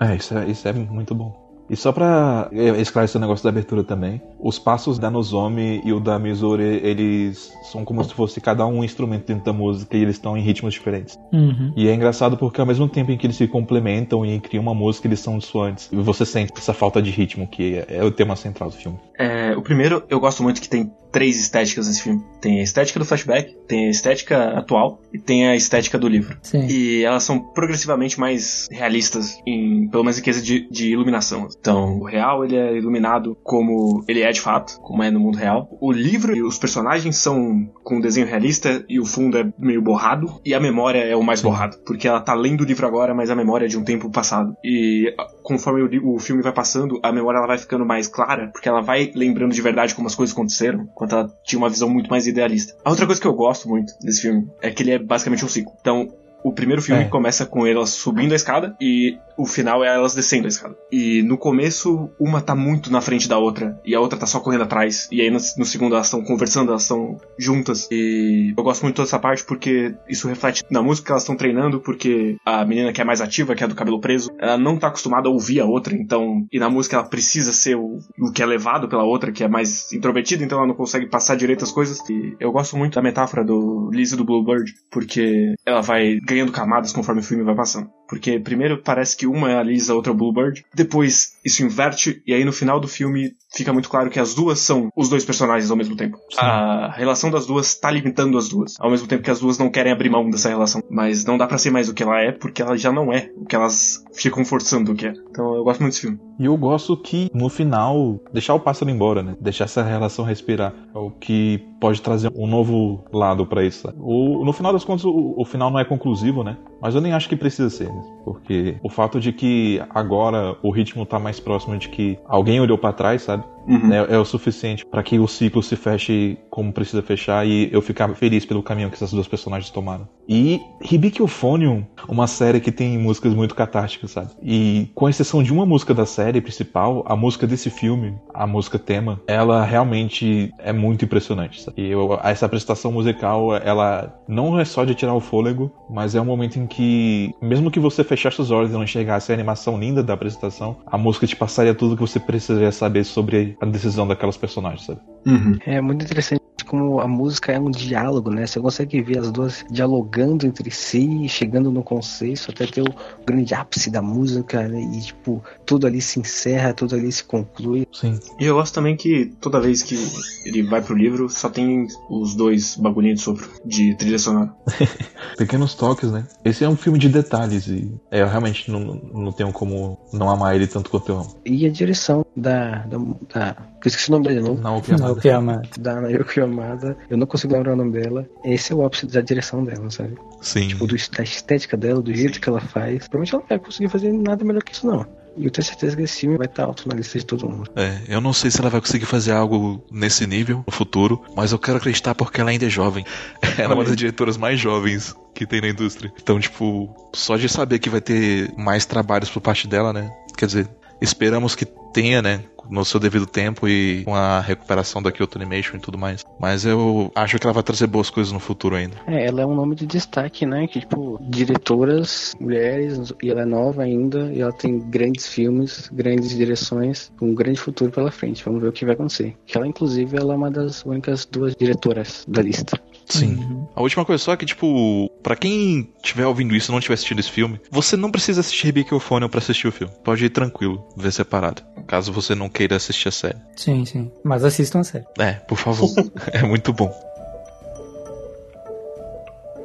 É, em 2018 a gente também tem Máquia, When They Promise for Bruce, que é da nossa Sim. outra diretora, Mario Okada. É a estreia dela na direção, bicho. Uhum. Isso é inacreditável. É, eu diria até que demorou, sabia? Sim.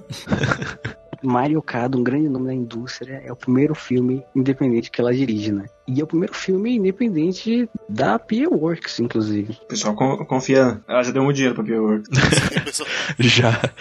Cara, Máquia é uma coisa. Eu, eu sou muito mixed feelings, porque eu não sou muito fã da metade do filme. Eu tenho alguns problemas com o que o Guerreiro comentou antes, mais cedo, que a forma muito endeusada que trata uma mãe como entidade também me incomoda um pouco. Mas eu gosto muito da mensagem e o final do filme é, me compra muito. Eu, eu adoro. Eu acho que essa que é a parada dele, saca? Eu acho que ele é um filme muito bonito, mas que ele peca no ritmo e até um pouco na direção, sabe? É, talvez por você ter sido o primeiro trabalho da Mario e tudo, mas é que nem você falou, né? O meio do filme, principalmente depois que o nosso protagonista cresce, né? Ele fica um pouco perdido, né? E a- eu acho que naquele ponto a gente perde um pouco a empatia que a gente tem com os personagens. E o que acaba sustentando o filme é meio que essa figura, entidade que é a mãe, porque ela carrega uma mensagem poderosíssima. Mas eu acho que seria até mais interessante se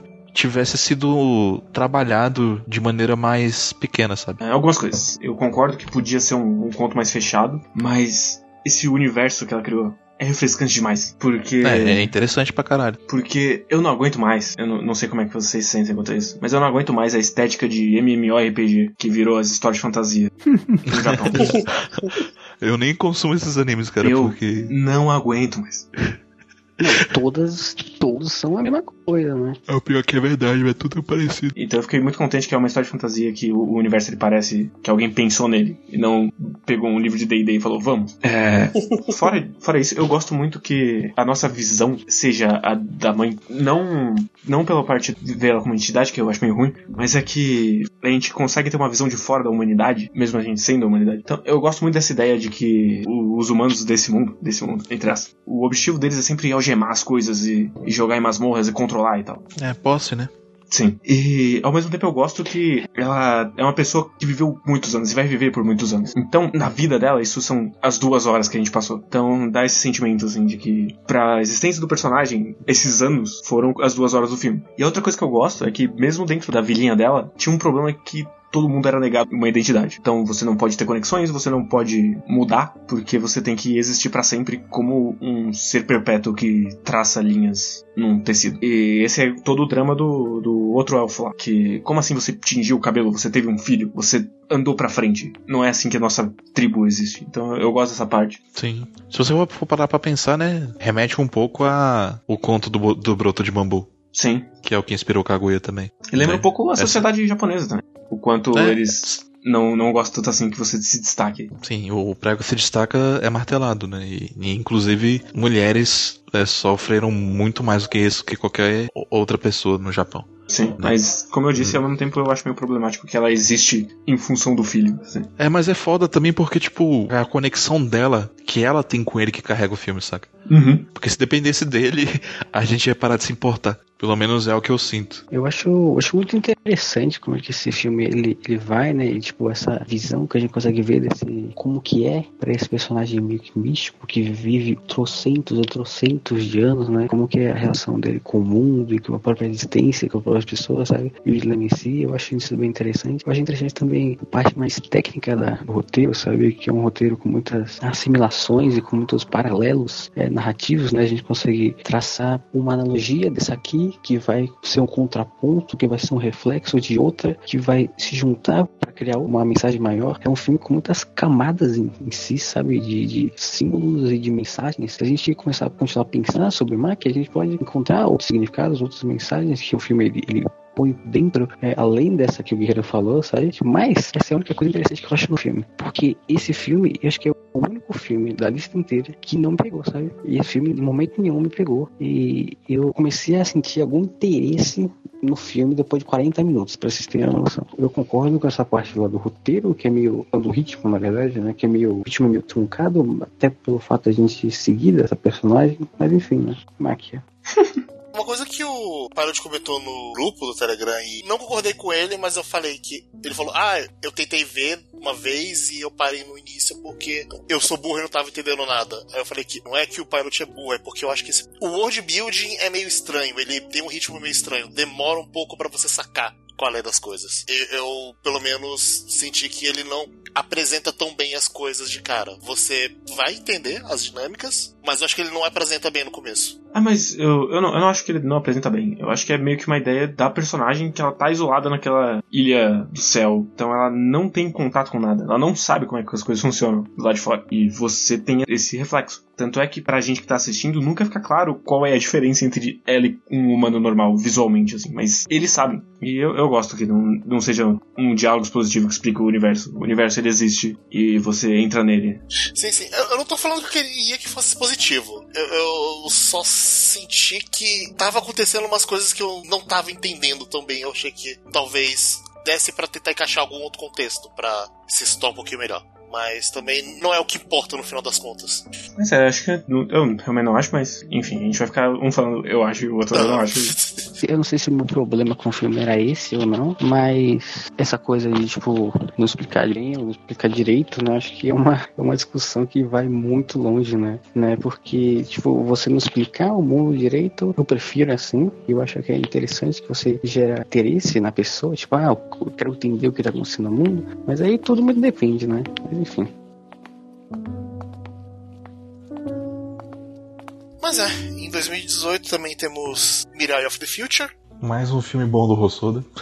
Sim. Mesmo pra mim, eu tô sozinho nessa sendo o pior filme do Rostora, na minha Você opinião. tá sozinho nessa. Você tá sozinho, É, né? é, nessa Você eu tá tô sozinho, sozinho. cara. O meu maior problema com Mirai talvez seja não tanto a história, mas um pouco mais na estrutura, que eu não vejo um ganho muito bom em. É quase como se fosse um filme episódico, que você vai ter esse pedacinho aqui que vai acontecer isso. Mais pra frente acontece é, outra coisa com a criança, que ela vai fazer uma besteira, aí ela vai ganhar essa lição de moral viajando no tempo de algum jeito. Aí mais pra frente ela vai fazer outra besteira e vai ser essa outra lição de moral com outra pessoa que ele viajando no tempo. Então, essa estrutura, tipo, da criança fazer uma besteira, aí ela viaja no tempo, ela tem uma lição de moral, pra mim essa repetição fica tipo, tá, eu já, já entendi. As pessoas vê, ele viaja no tempo, ele aprende uma lição. E agora? Onde isso vai dar? Qual é o objetivo disso? E, tipo, as partes, essas sketches dele, das pessoas viajando no tempo, são muito boas. Tipo, a da menina, a da Mirai do futuro, vindo pro presente pra guardar a boneca pra ela se casar. Ela, o cachorro e o meninozinho ajudando. É engraçada demais. É Sim.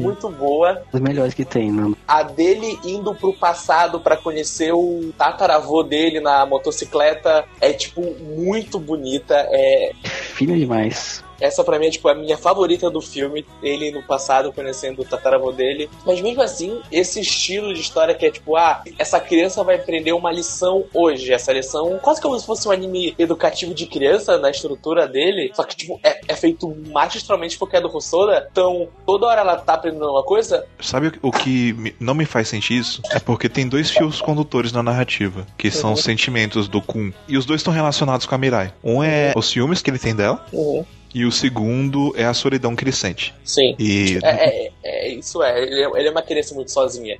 é, É, mas assim, ele é mimado caramba, né? Como vai se ferrar, pelo amor de Deus. a parte dos ciúmes é, é o que acaba trazendo à tona o comportamento mais agressivo dele, né? Mais possessivo. É os momentos que ele, ele age como criança chata, Sim. né? Inclusive, eu acho que esse filme faz um excelente trabalho de mostrar os lados ruins de uma criança sem que a gente odeie ela. Não, é isso que eu fico mu- muito impressionado no filme, porque o, o meu outro problema que eu tenho é com os. Não, não com os pais, é com a mãe. Porque a criança ser daquele jeito faz sentido pra mim. Ele é uma criança, ele é chato. Ele é, sei lá, de 5 anos, que de 5 anos são chatos, insuportáveis. O pai ser daquele jeito, pra mim faz sentido. Tu consegue ver que ele não tá preparado pra ser um pai que vai ficar em casa. E o arco dele ensinando o filho a andar de bicicleta é muito bem feito. Eu gosto muito. Agora a mãe, toda hora que eu apareceu, eu falava: Minha senhora, por que você teve filhos? Você não está preparada psicologicamente pra ter uma criança. Calma, E você tem duas. Ela é, é, é, é top piores mães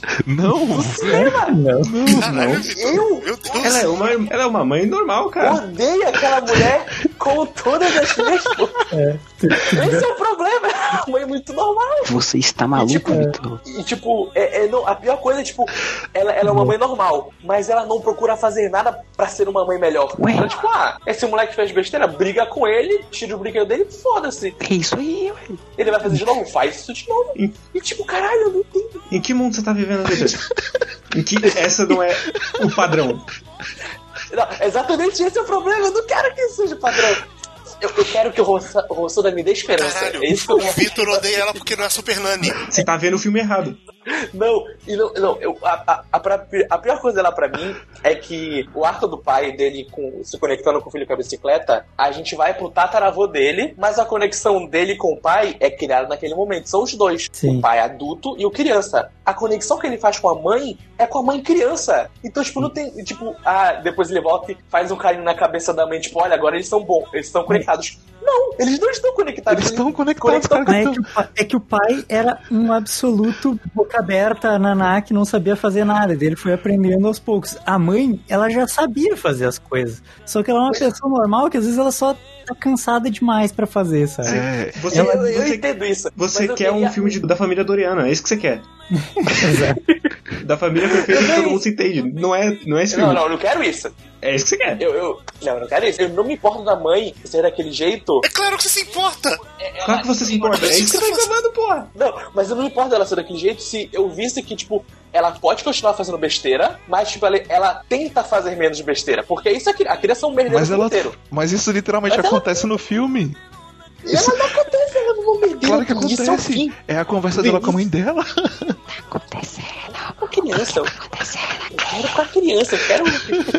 o cara está pirando. Não, o São bons pais. O que você tá falando? Você tá usando crack. Não, eles não são bons. A, a, a mãe, eles aprendem a ser bons pais. Eles não são bons pais. Caralho. Estão naquela Do que você tá falando? aprendendo. Vitor, em que mundo você vive? Eles são pais normais, velho. Mas, tipo, esse é o meu problema com o filme. E mesmo assim, o filme tá no meu top 10, então ele é um ótimo filme. É isso. What?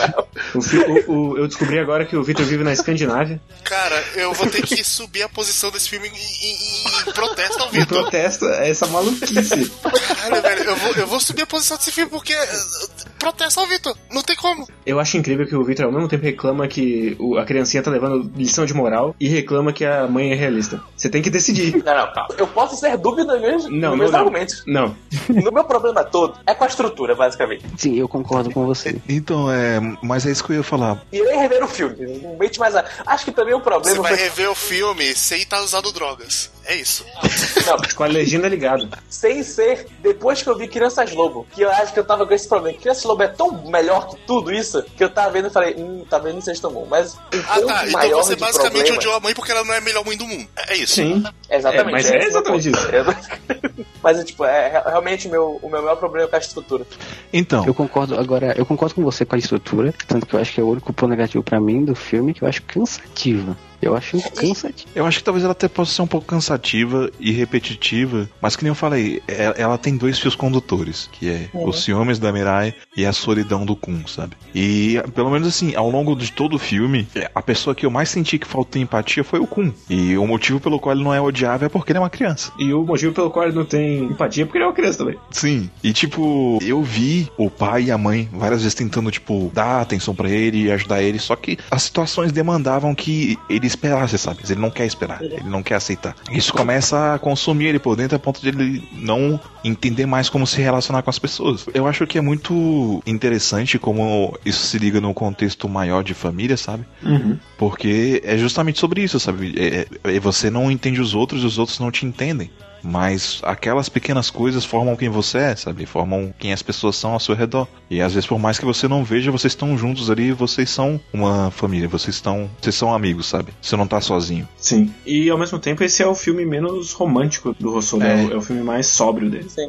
Eu, eu acho, eu acho isso esquisito porque ele é o filme mais sóbrio até a última sketch quando o moleque vai pro futuro que vira uma loucura que, pra mim, eu gosto daqui daquela cena na estação de trem, como ela é louca e pode ser, tipo, só uma criança não entendendo o que tá acontecendo. Mas é uma criança eu acho entendendo que, tipo, todas as sketches. É, então, não, não, mas tipo, a, a, a mais do futuro ainda, tipo, o nível de loucura que aquilo vira, eu entendo como se fosse uma criança não entendendo aquilo, mas também, tipo, ter aquilo, ah, eu queria saber um pouco mais como, o como é esse futuro, mas ao mesmo tempo entrando naquilo do Rossano, que, tipo, a graça é você não saber como aquilo funciona. É. Então, Eu tipo, fico- por que ele conseguiu encontrar ele mesmo do futuro? Se quando a gente vê, mas no começo as duas Mirai não conseguem estar ao mesmo tempo, mas ele tá com ele mesmo, então, tipo, Isso no é final dúbio. isso não importa. Isso é Sei dúbio. lá, né, Vitor? Porque assim, no final das contas, o filme apresenta você, tá tudo normal, e de repente o cachorro vira gente.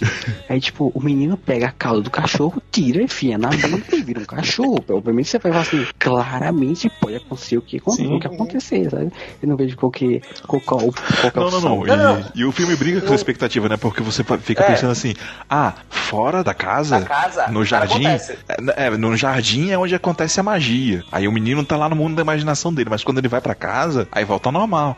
Ah, Ah, não, o cachorro entra, ele entra lá no meu cachorro. Aí, é, abre, abre a porta e, tipo, ah, ele interage com as coisas, né, no mundo físico. Aí, aí depois tem outro, tipo, ah, então acontece só dentro da casa. Aí não, ele sai de dentro da casa andando. Aí depois fica, ah, mas ele tem que sair andando. Não, ele é teletransportado pra outro lugar pra conhecer o tataravô dele. Tem essas várias quebras de expectativa. E ao mesmo tempo que uma quebra de expectativa é uma. Você entendendo mais como funcionam as regras de como ele consegue viajar no tempo, as pessoas viajam pro tempo dele, isso pode acontecer, mas isso também pode, então, tipo, no final, quando aquilo tudo acontece, faz sentido, mas não deixa de causar uma certa estranheza pra quando você tá vendo. É, eu acho que tem duas coisas nele que, que me fazem é, elevar o nível dele, sabe? E gostar bastante dele. Um é que quando o eu do futuro dele encontra ele pequeno, ele tá, tipo, full putaço com a atitude dele mesmo. Pagando mau sermão e, e, tipo, falando pra si mesmo, sabe? Pra criar vergonha na cara.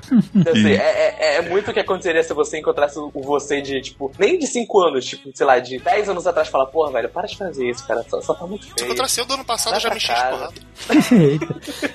E dá pra ver que o temperamento dele não melhorou muito.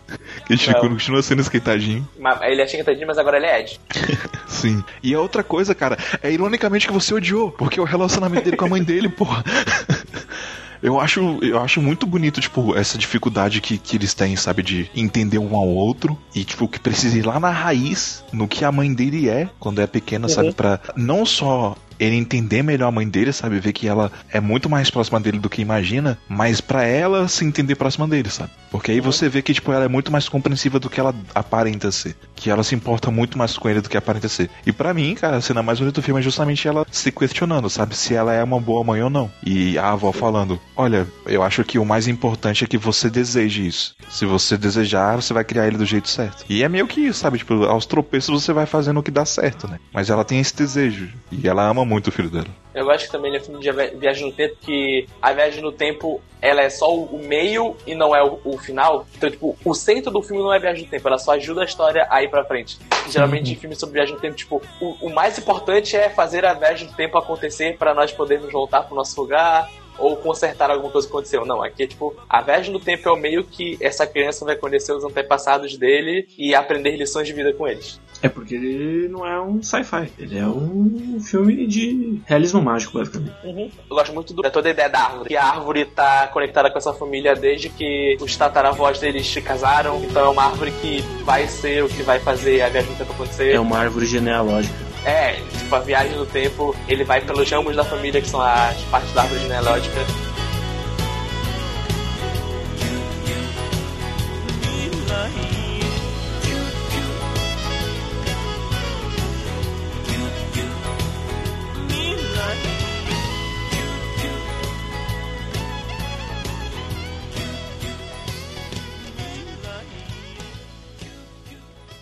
Mas então, em 2019 nós temos Children of Sea, filme muito bonito, Sim. bonito pra caralho. Bem bonito. Tem pegadas da direção dele que me deixa impressionado. Eu não sei o quanto foi na direção, porque é o mangá do Daisuke Igarashi, ele faz muito nisso em Witches. Eu vi Witches na tela em, em Children of the Sea. Ah, Então eu não sei o quanto é direção e o quanto é direto da página. É muito incrível como eles conseguem botar a vida à arte do Daisuke Igarashi, sabe? Que é uma arte muito singular. Uhum. E que eu acho muito bonito, sabe? Apesar de algumas pessoas falarem que é feio, que eu fiquei meio chocado, é uma arte muito bonita do Daisuke Igarashi e tem muita personalidade, né? E como que toda a equipe ela consegue dar vida, colocar cor, colocar alma no que o, Daisuke Igarashi pensou é realmente impressionante, sabe? Eu acho que é um dos filmes mais bonitos que eu já vi de animação. eu, eu acho louco como ele em alguns momentos estava transitando na minha mente de meu Deus, isso aqui tá incrível e meu Deus, isso aqui é um terror cósmico. Eu gosto muito do. Isso, isso vem do autor, que é. Todas as obras dele são uma discussão dele com ele mesmo, basicamente. Ele é ele pensando sobre a vida, o universo, conexões e tal. Então ele nunca dá um ponto final em nada. Ele meio que joga o que ele tava sentindo e isso vira uma história. E eu gosto muito dessas coisas. E em Children of the Sea isso é meio amplificado pelo fato de ser audiovisual, assim. E a viagem no final, depois que ela entra em contato com a baleia, é uma das cenas mais bonitas já produzidas em filme. E assim, são nove minutos sem parar de uma coisa inacreditável, sabe? É surreal o que, que eles fazem nesse filme. E assim, a gente pode botar um demérito, né? Que foi a 4 Graus, é o estúdio 4 Graus que fez, que é o filme de 2019, e teve um certo processinho ali dos funcionários com 4 Graus que não tava pagando os funcionários direito, né? Mas assim, a gente deixa isso aí quieto. E é muito curioso, né? Eu vejo esse filme como se fosse um, um conto, né? Uhum. Eu acho que é tal qual quando a Princesa Kakuya, ele é um conto da, da mesma forma, sabe? E, e, tipo, você tira o que você absorver, sabe? É um, é um conto sobre o mundo, sobre a relação das pessoas com o universo em si, com a natureza. Um sistema tipo, ah, eu sou uma coisa e tudo é a mesma coisa. Uma história sobre você se encontrar seu lugar no mundo. E o Guerreiro tinha falado dessas características das obras do Igarashi, né? E o Igarashi, ele é um maluco que ele é formado em, em artes plásticas, coisas assim, né? Ele é um pintor. Ele até desenha o mangá como se estivesse pintando um quadro, né? Depois que ele se formou, ele viajou por toda aquela parte do Sudeste Asiático, né? Andando, é, sei lá, Vietnã, Indonésia, andando pelas florestas, pintando e fazendo sketches e todos aqueles cenários, né? E, e toda essa viagem, eu acho que marcou muito ele, né? Porque todas as obras dele têm esse ar místico, esse ar Uhum. da natureza, né? Esse ar da mescla do indivíduo com o meio, né? E eu gosto muito da jornada da protagonista. O quanto ela não se expressa e isso é um problema, porque todo mundo vai fazer o que quiser. Se ela não vai dizer que ela não quer, tudo bem, todo mundo vai arrastar ela pra onde for. E ela vai parar num evento cósmico por causa disso. E eu gosto como basicamente tudo isso começa em casa, numa relação mal resolvida entre os pais, e ela meio que reflete os dois. E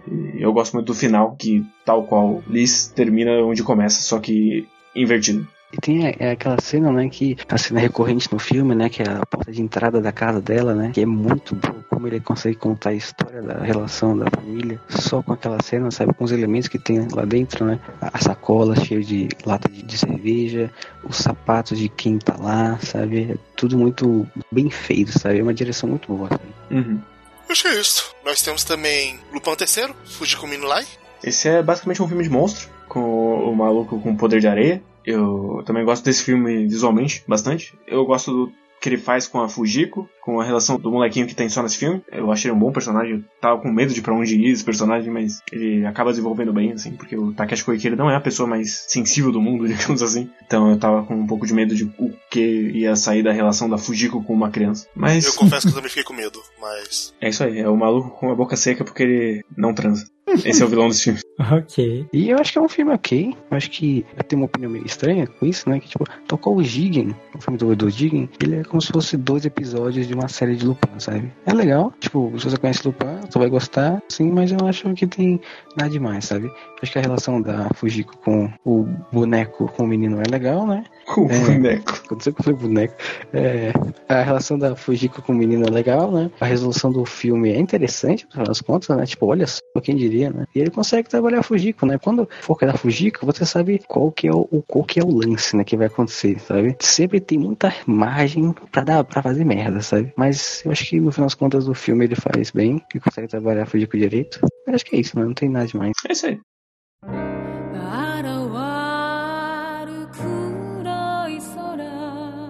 Promare é epítome do massa velha da década. Gosto muito de Promare. Eu acho muito bonito o que ele faz com o fogo. Eu gosto muito dele Eu gosto muito da jornada do loirinho, do Liu. Sim, eu gosto muito do jogo. Que eu diga que a trilha sonora é responsável por 70% do meu amor por Promare, porque eu de vez em quando fico ouvindo as músicas de Promare, especialmente Kakusei, porque super fã do caralho. Uma das cenas que tem tema do Liu, que é o Kakusei, é maravilhosa, cara. Eu, eu gosto muito de certas cenas chaves desse filme. E de como é- é- ele é esteticamente muito bonito. Ele é a pipoca massa velho do, caralho. Tipo, é, é o filme que eu vou ver de novo em algum tempo. E ele soca nazista. Ele é divertido, sabe? Eu só não tenho ele mais levar na mesa porque eu acho que ele é um massa velho muito bem executado, sabe? Mas ele não é mais que isso. Aí, tipo, eu não consigo me relacionar tanto com os personagens assim, sabe? Apesar de que os personagens têm motivações até bem trabalhadas e, e claras dentro do filme, sabe?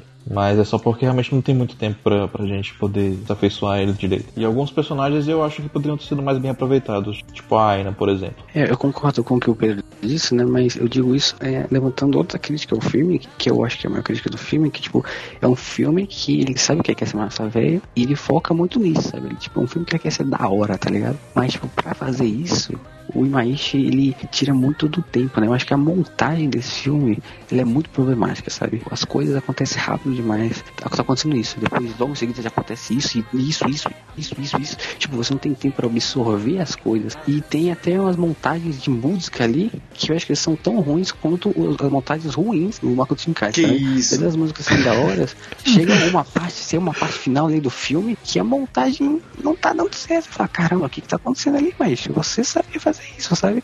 Nessa cena você usou uma droga. Pra mim, no final das contas, o- parece que Romari é como se fosse uma série de 12 episódios que o Imagine falou assim, e se a gente fizesse um filme? Ele tacou no filme, e é basicamente isso, sabe? Se o filme tivesse mais, tentasse reorganizar isso aqui pra deixar com que as coisas tivessem mais peso, o filme seria melhor. Mas, não significa que é um filme ruim, porque ele sabe que ele é massa velho, ele sabe que quer ser da hora, tá ligado? E é isso que ele faz, no final das contas, sabe? Mas eu confesso que tem uma outra coisa que me incomodou também. O final do filme, a batalha final, achei que ela foi longa demais. Talvez. Eu- Eu acho que ela varia o suficiente pra se manter. É, ela varia, sabe? Só que ela é bem extensa. Acabou que, tipo, pra mim as cenas de ação que tiveram mais impacto foram logo no começo mesmo. A cena de abertura, na verdade, né? Eu achei a melhor. Eu acho que não, sabe? Acho que ela entra muito bem no jeito que tem que ser o filme, sabe? Tipo, ser o wow, tá ligado? Tem que ser escalar. Não, eles escalam, né? Acabou que pra mim se estendeu um pouco demais, então. Esse filme é um filme legal, Eu tenho uma estética muito da hora. Mas eu gosto de o quanto Promare é uma carta de amor à rebeldia que é o estúdio Trigger. Na verdade, a patotinha do, do Imaishi, assim. E eu queria que esse filme fosse, tipo, um grande fechamento de o que o estúdio fez até aqui, pra ele focar em outra coisa. Só que ele fez BNA, que é exatamente o mesmo filme, só que em 12 episódios. e é o mesmo roteiro, só que com furries. É exatamente isso que eu ia dizer. Não soa tanto como uma carta de amor pra mim, porque parece. É a essência do trigger de novo, sabe? Sim. É frenético, é over. BNA faz com que esse filme seja só mais um filme da Trigger. Eu também senti isso que você falou, mas eu sinto que isso também tem em Luluco, sabe? Eu acho que Luluco ele faz melhor. Eu não acho, eu acho que Luluco é mais a sua própria história do que uma homenagem a outras coisas. Ele tem uma homenagem a outras coisas, mas ele é mais próprio. E é isso aí de Promare. É um filme bem legal. É isso aí. É, usa o CG bem demais.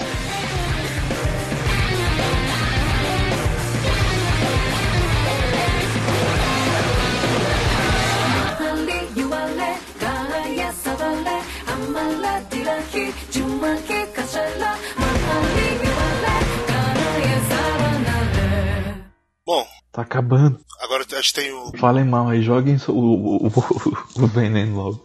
o Hétero Fio, que é o filme favorito do Guerreiro. Nossa senhora. Eu tô acostumado a ver coisa ruim. É, não sei quem sabe que eu faço vigilância sanitária. Então eu basicamente semanalmente vejo merda pra falar mal de merda. Nem sempre você vê coisas merdas, mas vocês acham que são merda. Vou deixar isso bem claro aqui. Exato. Mas é meio raro eu terminar um filme, ou terminar uma série, ou terminar um episódio puto. Eu terminei esse filme muito irritado. eu ia ver ele, depois ia ver outro na sequência. Eu não consegui dar play no outro porque eu tava muito puto. Esse filme.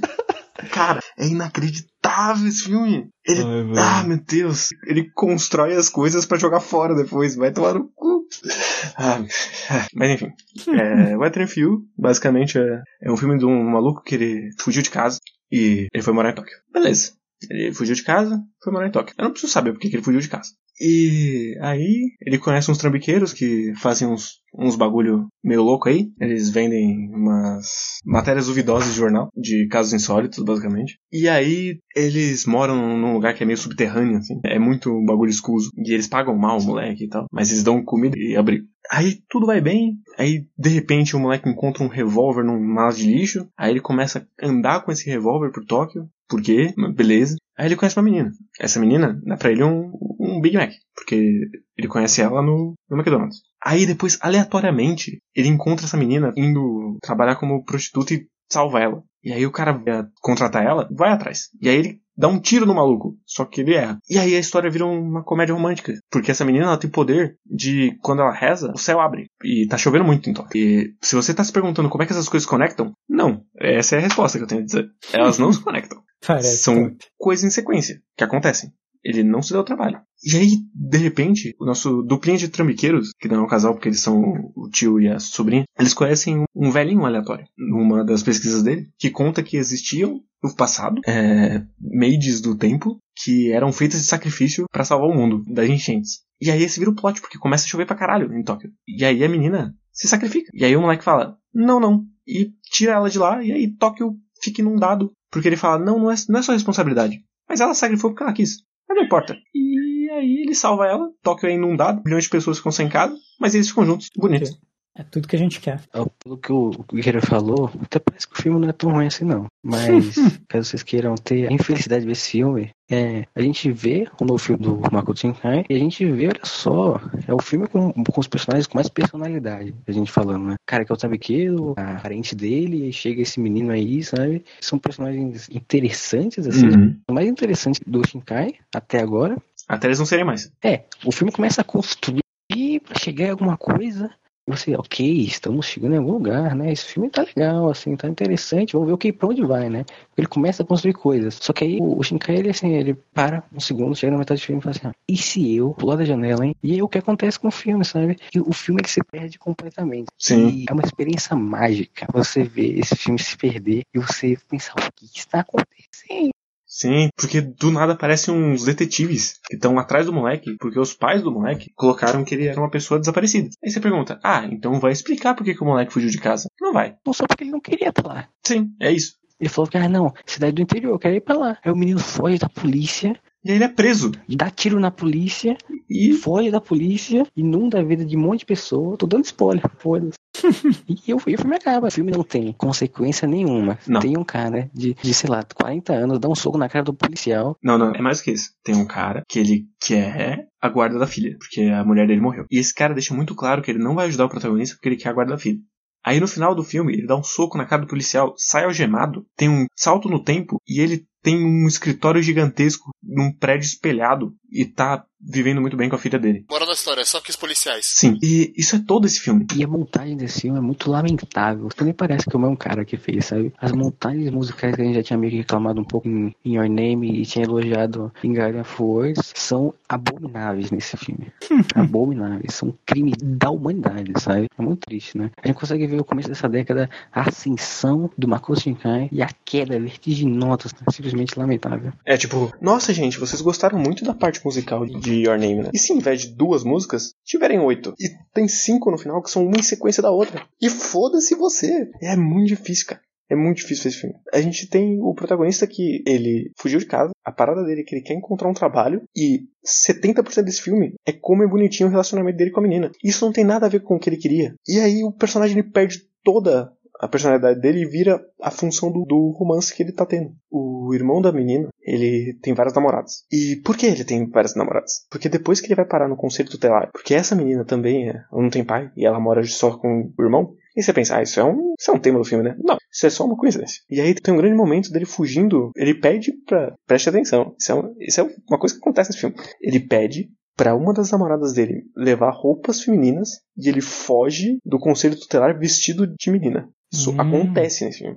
Tem um grande momento da sobrinha do trambiqueiro, que é, tem umas duas ou três vezes que ela tá lá, putz, eu preciso de um emprego, gente. Nossa, eu preciso de um emprego. E isso tem alguma coisa a ver com o tema do filme? Não. Isso é respondido de uma maneira satisfatória? Não. Ela tem uma cena de perseguição em que ela tá fugindo de moto e ela fala, putz, e se eu trabalhasse de motorista da polícia? Mesmo que ela tá fugindo da polícia e se sentindo muito bem de ser uma fugitiva da polícia. E então, pra mim, esse filme são várias cenas que o Shinkai queria fazer e aí ele só fez elas em sequência. E é isso aí, foda-se. Todo mundo vai assistir por causa do meu nome, eu não preciso fazer um filme. Eu posso só fazer cenas. Esse filme é o Sucker Punch do Makoto Shinkai.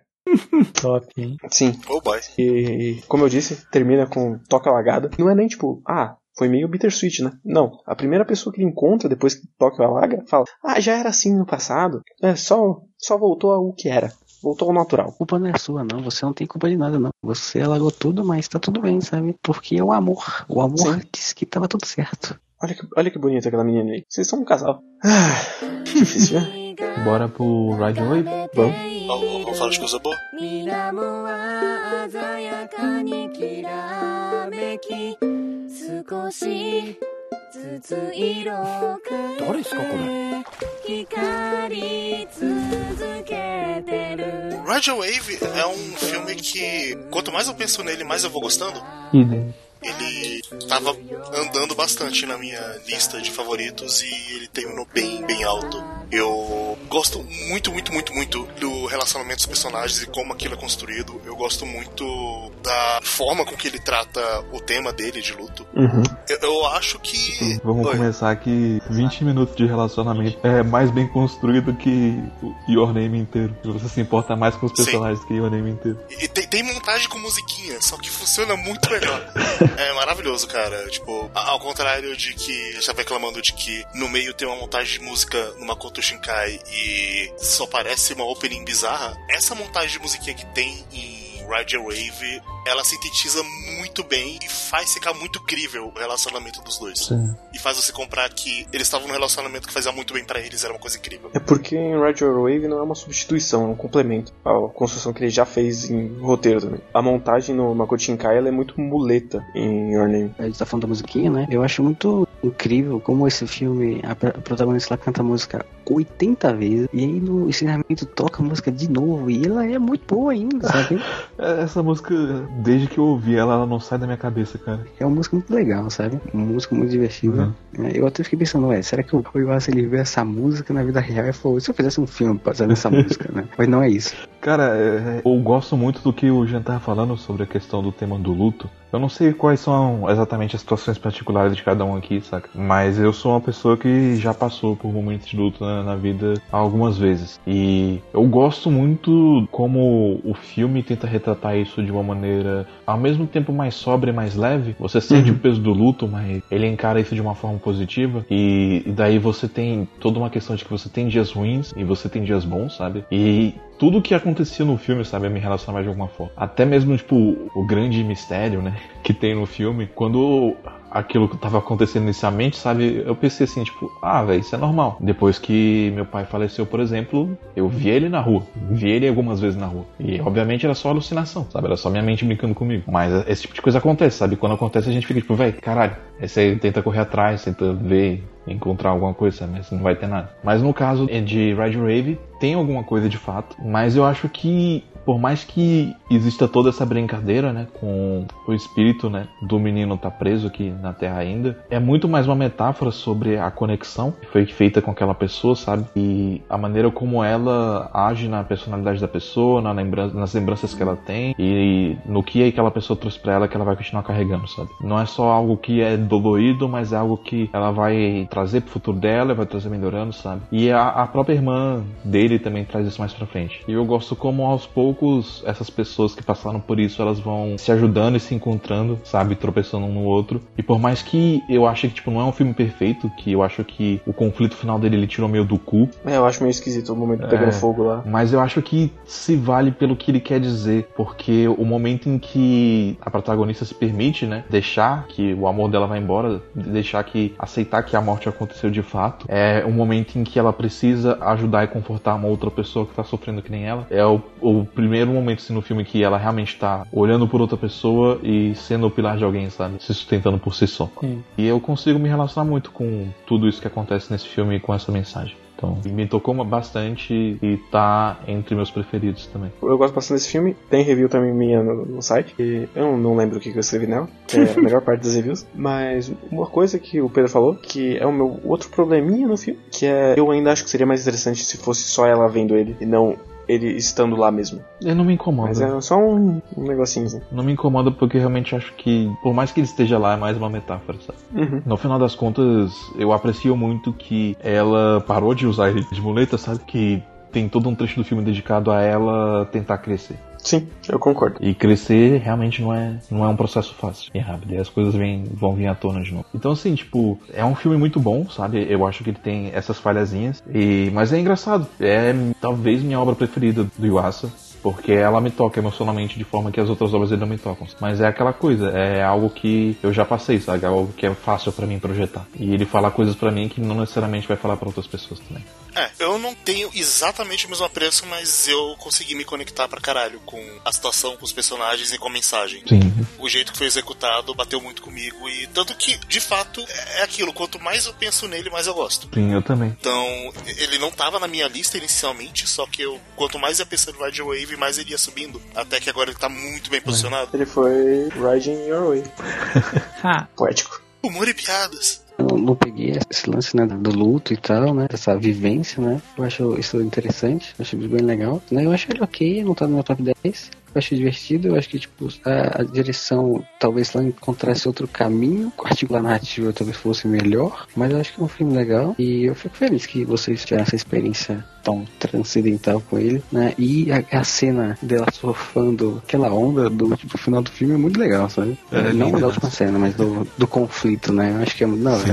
né? É, fazendo coach de mim mesmo, com um bom pau no cu, eu diria que é um café muito bem passado. É, combina com a temática do filme também, né? Então.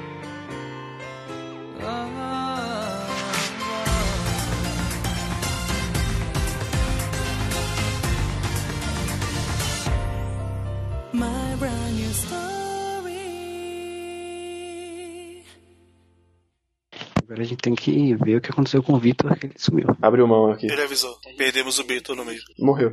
A, a gente perdeu ele. Ele já mandou o top 10 dele pro Guerreiro. Já tá aqui na tabela. Imagina, Lupin, terceiro, primeiro, me diverti pra caralho com ele. Eu acho que foi o meu favorito dos filmes do Lupin dessa década, por- justamente por esse fator de diversão. Tipo, não, não é a melhor coisa de Lupin, porque eu prefiro as séries que os filmes Uhum. da- dessa década. Mas, nossa, eu, eu me diverti muito. Eu gostei muito, achei muito leve. Inclusive, eu botei meu irmãozinho pra assistir comigo. Quando eu fui. Eu vi uma vez legendado, depois eu botei dublado e assisti com ele. E ele meio que. Tá muito interessado em Lupin. Ele tá querendo ver mais coisas de Lupin e tudo mais. Então, eu acho que é uma boa porta de entrada. Mesmo que ele tem algumas coisas que eu acho que ele funciona melhor se você já conhece as dinâmicas de Lupin. Eu acho que ele é uma boa porta de entrada. Eu acho que sim. Eu acho que ele funciona bem pra um público muito abrangente, sabe? Uhum. Porque ele apresenta muito bem a dinâmica dos personagens, mesmo não apresentando aqueles personagens. Porque não é uma história sobre eles. E é uma coisa que é, ele, ele faz bem. Ele não pode mexer tanto naqueles personagens, então ele pega. Ele sempre pega uma outra personagem e usa esse personagem como quem vai crescer ali no filme. E funciona. Eu gosto muito da dinâmica da personagem apresentada com o Lupin. Uhum. Eu gosto muito do que ele faz na mitologia dele, ele trazendo de volta o Lupin primeiro. É, Essa parte da mitologia dele eu, eu gostei, sabe? Na verdade, eu gostei bastante do filme de maneira geral, mas eu não, eu não sei porque. Eu achei, tipo, das coisas que eu vi de Lupin, que foram, não foram muitas ainda, foram poucas, foi o que eu menos gostei de maneira geral. Eu não consegui me conectar muito com a, a Leticia. A Letitia. É Letitia ou Letitia? Letícia. Eu não consegui me conectar muito com ela. Por mais que tivesse cenas divertidas, sabe? Quando chegou. Depois do grande momento do Lupin, que ele passa pelo corredor de lasers, Uhum. Pra mim ali o filme meio que deu uma barriga, sabe? E dali pra frente ele meio que foi se arrastando um pouco demais pra mim. É, eu concordo, os vilões são bem fraquinhos. É, o- é, acho que o problema são os vilões mesmo, sabe? Tipo, realmente eles não suscitaram muita coisa e acabou que o Jingen e o Goemon não puderam fazer muita coisa também. Tipo, eles meio que apareceram só pra fazer papel de amigo, amigo do protagonista mesmo, sabe? A mesma coisa a Fujiko e tal. Então- Mas é bonito esse filme, hein? Porra, esse filme é bonito demais. É, esse filme é bonito É, caralho. isso é. Ele é lindo. Um dos 3D mais bonitos que eu já vi. Mas é isso também, eu, eu, eu acho que ele é o mais safe do Lupin, assim. Sim. Ele, ele me dá um- uma sensação muito próxima da quarta série. Mas mudem aí o, pela última vez que vocês têm que mudar no top 10 ou não e me mandem no. Já tá fixo aqui já. Já vou mandar pra você. Ok, vou mandar ali no. Eu queria dizer que eu de fato subi a posição de Mirai em protesto. Vitor. Sério, quando a gente foi conversando eu fui lembrando de Mirai, não foi nem por causa do Victor, foi desde que a gente começou o programa. Ele entrou no meu top 10 e foi parar, tipo, na sétima posição. assim. Ele não tava nem no top 10. Olha sempre esteve no meu. Enquanto isso, a explicação, a gente vai usar basicamente a, a mesma ideia do Oscar, que eu, eu gosto muito dessa ideia, que é todo mundo faz a carteirinha, no caso do Oscar são 8, aqui são 10. E aí todo mundo olha no primeiro lugar. E aí, se der mais de 50% dos votos, é o campeão. Se não der, o menos votado é descartado. E aí a pessoa vai pro segundo lugar na, na carteirinha dela. Porque assim você consegue não dar ponto pro, por exemplo, pro medíocre, porque se você colocasse, sei lá, o primeiro lugar ganha 10 pontos, o segundo 9 e tal, e assim descesse, os que aparecem muito no quinto lugar iam ganhar, porque ia estar mais ali. E você utiliza todos os votos da pessoa também, em vez de só o primeiro. Então é mais democrático, assim. Mas como a gente não colocou os mesmos 10, então ali pelo quinto, sexto, deve começar a dar umas cagadas. e ter que Tem que sair na mão. Sim, mas se vocês quiserem ir falando aí, porque eu tenho que copiar um por um, demora um pouquinho. O que, que vocês acharam dessa experiência toda de assistir todos esses filmes e tentar montar um top 10 dessa década? Cara, eu gostei bastante. Eu saio muito positivo dessa experiência porque eu já tava desanimado pra caralho com o anime mesmo e ver coisas boas trouxe um pouco de ânimo de novo. Ah, eu não tô super animado, tô um pouquinho cansado de os animes, acho que meus próximos rolês não vão envolver filme e anime, mas eu fiquei animado, gostei. 2030 tem mais. Deixa eu começar a anotar aqui, já terminei de copiar as coisas. Só fazer umas contas agora. O guerreiro, ele é engenheiro, ele vai conseguir fazer isso aí com tranquilidade. Assim, eu devia ter feito o quê? Devia ter tido o bom senso de fazer um programinha pra fazer isso automático pra mim. Mas eu não fiz, porque eu sou um animal. E aí, gente, qual vocês acham que vai ser o top 5? Eu não sei. Eu não sei qual vai ser o top 5, mas eu tenho certeza que Crianças do Lobo vai estar no top 5. Eu tenho certeza que Night Slot vai estar no top 5. É, também acho que vai. Tem três filmes que vão disputar o primeiro lugar, que é Kaguya, Wolf Children e Night Short, Walk On Girl. É, o que já me deixa triste, porque eu queria que eles ganhassem, mas tudo bem. Eu acredito que eles possam ganhar no top 5. Eu acho que ele entra no top Eu tenho uma 5. pergunta aqui. Pergunte. Vocês têm que decidir aí, porque eu tô com a lista, então eu não vou, não vou optar. I Want to Eat Your Pancreas ou Listen the Bluebird? Lisa and Bluebird. Lisanda Bluebird. Pra qual posição? O guerreiro vai fazer mistério. Isso não tem graça, né? gente? Com- se eu for contando, ó, até agora já foram quatro, sem precisar desempatar. Eu que contei errado o outro na hora que eu perguntei pra Parabéns, cara. Obrigado. É mais difícil contar do que parece. Tá tudo bem. O- A gente Usa os tem dedos. os dedos. três empates aqui. Precisa Eita. cortar um. Tá tentando manipular a gente, olha? Ele tá tentando sabotar o Elias. Eu não. Vou deixar toda essa picuinha no podcast. De Tranquilo. forma cortada, por favor, senão ninguém vai É, ouvir. senão, tipo, vai ficar. Agora tá gostoso demais. Agora já começou a, começou a fuder já. Queria dizer que a gente tem um top 5 já. Olha aí. Medo. Calma, gente. Já, já foram várias rodadas desde aquela. Eita porra. É uma calculadora humana. Depois assim, que ele né? aprendeu a contar, A gente tem um empate aqui entre muitos. Eu vou tirar primeiro o que a gente já tirou várias vezes. Então, vocês querem ouvir o top 10? Vamos. Em décimo lugar tem Kono Katashi. Em nono lugar tem Promare. Em oitavo tem Ride Your Wave. Em sétimo tem Colorful. Em sexto tem Mirai. Em quinto tem I Want to Eat Your Pancreas. Em quarto tem Liz and the Bluebird. Em três tem Night Short. Em segundo tem Princesa Kaguya. E em primeiro tem Wolf Children. Sabia. Sabia que ia ser essa porra. Ah, É isso aí. Não, não tá perfeito, mas tá bom. É um top 10 bem honesto, sabe? Gostei. Sim. Consegue juntar os, os gostos de todo mundo. Filmes muito bons, então Uhum. assim, todo mundo que tá ouvindo agora, por favor, assistam eles. Eu diria pra vocês assistirem quase todos os filmes dessa lista. Sim, é verdade. Dos 30? É, dá pra ver uns 28, 27. não precisa assim. assistir tudo em uma semana. né? Mas assim, dos 30, 25 eu recomendo com certeza. Olha, Olha aí. E do top 10 são ótimos filmes. Todos eles. Tem algumas críticas aqui e ali, mas são filmes muito bons. Parabéns a Wolf Children, que é um filme perfeito. Olha, da- das listas que fizemos do Awards, eu acho que essa foi a melhor. Então acho que a gente podia usar esse critério pra sempre agora. É, é acho que é uma boa.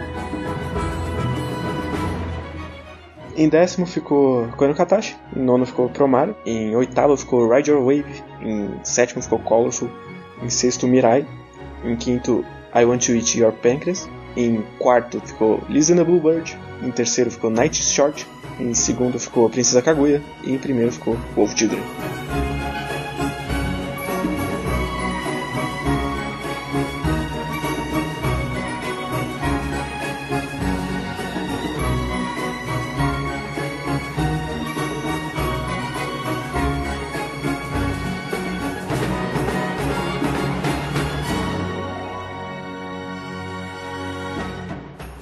Sei se vocês querem dizer cada um o próprio top 10. Eu falo o meu primeiro então. O meu top 10, acho que tá bem óbvio, que é meio triste, mas tudo bem. É, em décimo lugar foi Guardian of Words. Em nono lugar pra mim foi In This Corner of the World. Em oitavo foi Koe no Katachi. Em sétimo foi Night Short, Walk on Grow. Sexto foi Mirai no Mirai. Quinto foi Colorful. Em quarto, Wolf Children. Terceiro, Ride Your Wave. Em segundo, O Conto da Princesa Kaguya. E em primeiro, Liz and the Blue Blood, obviamente. Não tinha como ser outra escolha. Foi, foram as obras que me tocaram, cara. Não, não tem o que fazer. Ride Wave me tocou mais que Wolf Children. Não, não, não se manda no coração. Em décimo lugar eu coloquei Children of the Sea. Em nono lugar eu coloquei Liz and the Bluebird. Em oitavo lugar eu coloquei Promar. Em, em sétimo eu coloquei Mirai. Em sexto eu coloquei o filme do Goemon, que foi ostratizado. e em quinto tá o I Want to Eat Your Pancreas. Em quarto tá Colorful. Em terceiro tá Night Short. Em segundo tá Princesa Kaguya. Em primeiro tá Wolf Children, que é o mesmo pódio do, do site. O meu décimo foi Promare, meu nono foi Jardim das Palavras, o oitavo foi O Mundo dos Pequeninos, que é o da Ariete. Impressionado de estar no seu top 10. É, o sétimo, eu também fiquei impressionado. o sétimo foi A Voz do Silêncio, o sexto foi Colorful, o quinto foi Mirai no Mirai, o quarto foi O Conto de Kaguya, o terceiro foi Liz and the Bluebird, o segundo foi Kimi no Suizo Tabetai, que é o do I Want to Eat Your Pancreas, e primeiro foi Crianças Lobo. O meu foi em décimo lugar Colorful, depois de muita briga na minha cabeça. Em nono foi Mirai. Em oitavo ficou I Want to Eat Your Pancreas. Em sétimo ficou Children of the Sea. Em sexto ficou Inenarrável A Princesa e o Piloto. As drogas. Em quinto lugar ficou Guardian of Words. Em quarto ficou Liz. Em terceiro, Night Short. Em segundo, Wolf Children. E em primeiro, o conto da Princesa Kaguya. Pra mim, meu décimo foi Lupin, terceiro, primeiro. Em nono foi Promare. Em terceiro foi Mary and the Witchflower. Em sétimo foi Children of Sea. Em sexto foi Mirai. Obrigado pela essa decisão, Vitor. Em quinto foi Roger Wave. Em quarto foi Liz and the Bluebird. Em terceiro foi Night Short Walk on Girl. Em segunda foi Princesa Kaguya. Em primeiro foi Crianças Lobo. O meu top 3 tá representando muito bem o site. Feliz. E é isso aí. E é isso aí. Terminamos depois de 4 horas e 54. Agora a gente só se vê daqui a 10 anos. Que isso. Esse cast já é um específico porque o podcast não acaba, não. É, não, não. Yokohama Kaidashi Kiko vai rolar, vai acontecer. Mas é isso aí, né? Essa década acabou, uma década da hora, né? E a gente tá entrando numa década mais merda ainda. Eu gosto que, pra quem discute a década termina em, no 20 ou no 21, caso começa a nova década, no 20 ou no 20, fez bem no meio de 2020 podcast. Pois é. Sim. Então, se você for um arrombado que acha que ah, só começa em 2021 porque não existe o ano zero, blá blá blá. Então, pronto, tá, tá no meio, metade pra deixar ser mais ou menos feliz. É, é a média entre 2020 e 2021. Mas eu só tenho uma coisa a dizer e eu espero que feche depois desse comentário, que é pau no cu dos romanos. Eles morreram. Vocês têm alguma esperança, porque alguma expectativa do que vai acontecer nessa próxima década? Não. Ah, não, a gente vai morrer, né? É, se a gente não morrer, né? O que, que vai acontecer com o Ghibli, né? Será que o Iwasa vai continuar sendo incrível? Eu acho que o filme do, do Miyazaki vai sair. Vai ser ruim. O Yuasa vai fazer alguma coisa que a gente não imaginaria que ele faria, mas ele vai fazer. E vai ser completamente condizente com o que ele sempre fez. Eu quero apostar que o Honebayashi ele vai, vai melhorar, que ele vai fazer filmes ainda mais legais. E eu quero torcer e rezar pelo, pela recuperação da Kyoto Animation para que a Naoko Yamada faça mais coisas também. Eu gostaria de uma retomada do Makoto Shinkai, porque eu até que gosto dele. Eu gosto ele dele tá também. Bem, acho que vai ter três filmes do Mamoru Hosoda no top do, da década que vem. Aí, Mario Okada, né? Fazer mais filme também. Acho que o Makoto Shinkai, infelizmente, ele entrou num ponto de loucura que ele não vai voltar. Então, os próximos filmes dele são vão ser cada vez maiores e ele não. Eu acho que ele não vai saber lidar com isso. Eu acho que, por mais que o pessoal fale sobre o sucesso comercial e tudo mais, eu ainda acredito na alma de artista dele, então acho que ele vai, vai voltar. sim. Vocês acham que algum estúdio vai cair, tipo a Madhouse? A Madhouse já era. Pode enterrar. É, vocês acham que mais algum estúdio vai acontecer? Mesma coisa? Tipo o que aconteceu com a Madhouse? Cara, é bem difícil de, acertar isso agora, né? Mas com a parada da Covid, o cenário deve mudar daqui a um ano. É, tá bem certo. Acho que um monte de estúdio vai ser afetado pra caralho por causa disso. Depois de muito adiamento e tudo mais. Então, É. assim, é bem previsível como é que vai ficar. Ah, o Photoball fez sucesso com Kimetsu no Yaiba, né? E com Fate. Eu só quero que eles lancem o terceiro filme de Fate, mas eu não sei como é que eles vão ficar com o negócio de evasão fiscal que eles têm rolando aí, que já faz um tempo aí já. Então, eu, se, se- se algum estúdio fosse fechar essa década, eu, vou, eu chutaria o Photoball, porque eles estão caloteando o Eu tô governo. curioso pra saber o que, que Podok vai fazer, se vai ter mais filmes deles nessa década e crescendo. Porque o Meredith Flower pra mim foi muito bom tecnicamente e eu quero ver mais coisas deles. Eles lançaram é, em 2019, né, um Heróis Modestos, né, que é um compilado de três curtas. Vamos ver o que que vai acontecer. Parece que eles vão continuar nessa, nessa leva. Ah, eu tenho uma, eu tenho uma previsão também. Evangelion 3.0 mais 1.0 vai ser ruim. Eu, eu, a essa altura, eu só quero que ele saia. E eu- o ano faça outra coisa. É. Inclusive, ele vai fazer um filme do Ultraman que vai ser da hora. Bora ver. É isso. Acho que é isso, galera. Um abração pra vocês e, por favor, assistam esses filmes. Assistam os filmes, não vão para bares, a não ser que vocês tenham ouvido, sei lá, em 2021. Ou que você trabalhe no bar. Ou que você seja um bar virtual. Se, se você estiver jogando Valhalla, você pode ir no bar. Mas é isso. Isso aí. Então, tchau, tchau! É isso. Tchau!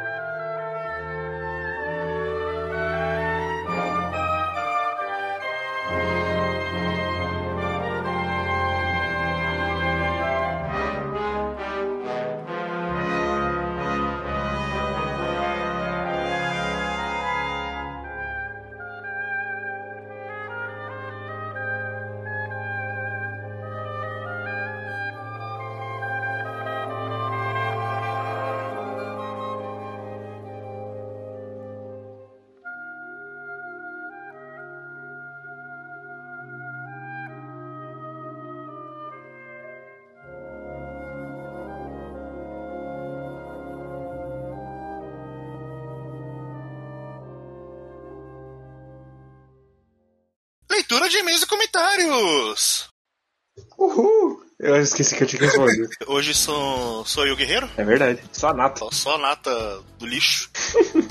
E nós recebemos dois comentários da Ellen Hanna, do Isso. Marcondes Pereira. Você quer ler os comentários? É, então ela comentou primeiro no nome de. Na cultura pop. Isso. E ela falou: Eu amei, amei, amei. O tema foi importante, a conversa foi incrível. Eu demorei pra fazer cosplay com medo de ouvir esses mesmos comentários que vocês falaram e que eu ouvia na roda de amigos otakus que eu tinha, que eram todos brancos. Às vezes nós nos percebemos negros porque nós percebemos que somos os únicos dessa cor naquele meio, descobrindo que você é negro porque alguém te avisa disso. Hoje eu quero fazer Lolita também, e não lembro de uma Lolita negra em evento de anime aqui em São Paulo. Vem muito do que a Kadi falou: mulheres negras não vistas como kawaii, são sexys ou nada mais. Há tantas coisas que eu gostaria de falar disso, adorei esse capítulo. Obrigado. Eu confesso que eu tava meio receoso com esse episódio específico, porque o Greg sacaneou, a gravação externa sacaneou. Não, mas nem dá pra perceber Então, como. aham. Aí eu, eu tava com um pouco de medo de ter tido quebra demais e não ter feito tanto sentido, mas a resposta foi quase que 100% positiva, na real. Não, eu, eu acho que, como alguém que só ouviu e não estava lá, até porque, né, aham. eu, eu acho que fluiu muito bem a edição final. Ah, então eu estou, estou satisfeito. Que realmente era um medo meu de ter acabado dando merda na mensagem porque por culpa de edição. É isso. Que deu certo. E sim, é um tema importante pra caralho. Sim, cada vez mais, inclusive. então ela mandou aqui no O que é anime. É, eu olhei imagem e pensei por que tem um Foucault aqui. Mas a discussão sobre definições, limites e denominações reais ou culturais de alguma forma é muito Foucault. Eu amo vocês falando, otaku adolescente é muito chato. Porque é verdade. Adolescente é uma desgraça. Gostando muito de vocês. É, muito obrigado. Muito obrigado. Otaku adolescente é muito chato, de fato. Eu não Até lembro. O adolescente é muito chato. É. E o otaku é muito chato. Então você faz o Você junta vezes dois dois. aí. E falta o do Marcondes Pereira, que ele comentou sobre Planetes. Ele falou, excelente podcast. Já tinha ouvido falar muito bem de Planetes. E depois de ouvir as explicações e opiniões de vocês, fiquei com ainda mais vontade de ler este mangá. Obrigado pela ótima indicação de leitura. E agora eu lembrei que ninguém mais fala Planetes, só eu. Peço perdão. Ah. Ah, cara, eu só espero que não ache que todos os nossos casts de obras específicas sejam recomendações, mas. É... Que bom que você interessou. Outro dia eu tava olhando a nossa lista de, de podcasts e, eu- e tem uns que eu olho e falo, por que, que a gente fez isso aqui? em, em que mundo o Wings of Ronemuse era um podcast viável? Eu não sei. Ah, é- era a nossa lógica que a gente falou, não, Wings of News e primeiro primeira obra da Gainax ali, de longa, ma- maior, tem, tem, tem um valor aqui muito forte. Aí a gente mandou. E ficou muito bom. Eu nunca reouvi, não reouvirei. Eu não ouço nenhum antes do, sei lá, 15. Melhor não. Mas é, é, sempre quando eu olho pra trás, eu falo, caralho, a gente, nós éramos outras pessoas. É verdade. Ainda bem que mudamos. Tá muito melhor hoje em dia do que era no Uhum. começo. É, tem que anunciar qual que é o próximo, pra gente piorar ainda mais a maldição. Ah, ok, então vamos lá. O próximo podcast vai ser do Yokohama? Ou vai ser o Coisas Medíocres que a gente adora? Eu acho que é Yokohama, que já tá marcado pra, tipo, segunda-feira. Domingo. Domingo. Ok, então a gente vai falar de Yokohama e depois Coisas Medíocres, não sei. Eu, eu, É. eu, eu perdi a noção do tempo de coisas gravadas desde quando apareceu 30 coisas no mês só. Eu não sei, aquele calendário ele tá muito confuso, eu não sei quem fez daquele jeito. Eu não sei como ele virou daquele jeito. E agora a gente só tá empurrando ele pra frente. Aham. Então, eu não sei. Mas só avisando também que projetos paralelos agora. É, Mãe do Luffy tá saindo semanalmente, a gente tá entrando em CP9. Vamos começar o dessa semana. Esse aqui acho que sai antes dele. Já é quando eles encontram o nosso querido Aokiji. É, o Ramune está de volta. A gente terminou Battle Tennis e vai começar a de Crusaders. E eu tô semanalmente postando reviews aí no site mesmo, que é só você sair do seu agregador e abrir o, o linkzinho quadroquadro.com.br que tá lá. O quadro externo acabou, o primeira É verdade. temporada. Vocês deixaram o anúncio da segunda temporada no final da primeira? Sim, Ah, então. mas só pra reforçar, pra quem não tá acompanhando o Precure, a segunda temporada vai ser uma cross. É verdade, a série é clássica. Sim, a primeirona eu não sei quando vai sair, mas a gente vai ver, vai gravar. Eu acho mais fácil. A gente vê isso depois, mas eu acho mais fácil começar a sair quando a gente terminar de editar tudo. Sim, sim. O Precure a gente soltou quando tava editando uns 15 episódios e acabou gerando uns atrasos aqui e lá, mas Uhum. deu certo. Mas essa é mais curta. Eu, eu, quero, eu quero ver as experiências dessa série, que eu, eu sou o único que sabe alguma coisa dela, imagino. Eu sei que você viu o Frontier, É, eu vi o Frontier. mas. é, Vamos ver. Vai ser, vai ser curioso. Eu, eu vi o Frontier e eu sei que esse é o que ainda não tava forte no poder da música. Ou eu tô completamente enganado? É. Mais ou menos. Eu vi só o- a adaptação em filme, então eu não Ah. tenho certeza. Mas tem uma cena no espaço dela cantando. Do You Remember Love? Então. Ah, então, então ainda tem poder da música. É, é uma coisa do série de Macross, não foi uma coisa que se tornou. Sim, mas a gente vê isso aí depois. É isso, eu não sei como terminar isso aqui. Eu nunca tô nos comentários. Então, termina aí. Ah, então, gente, beijão. E é isso aí. Tchau, tchau. Tchau!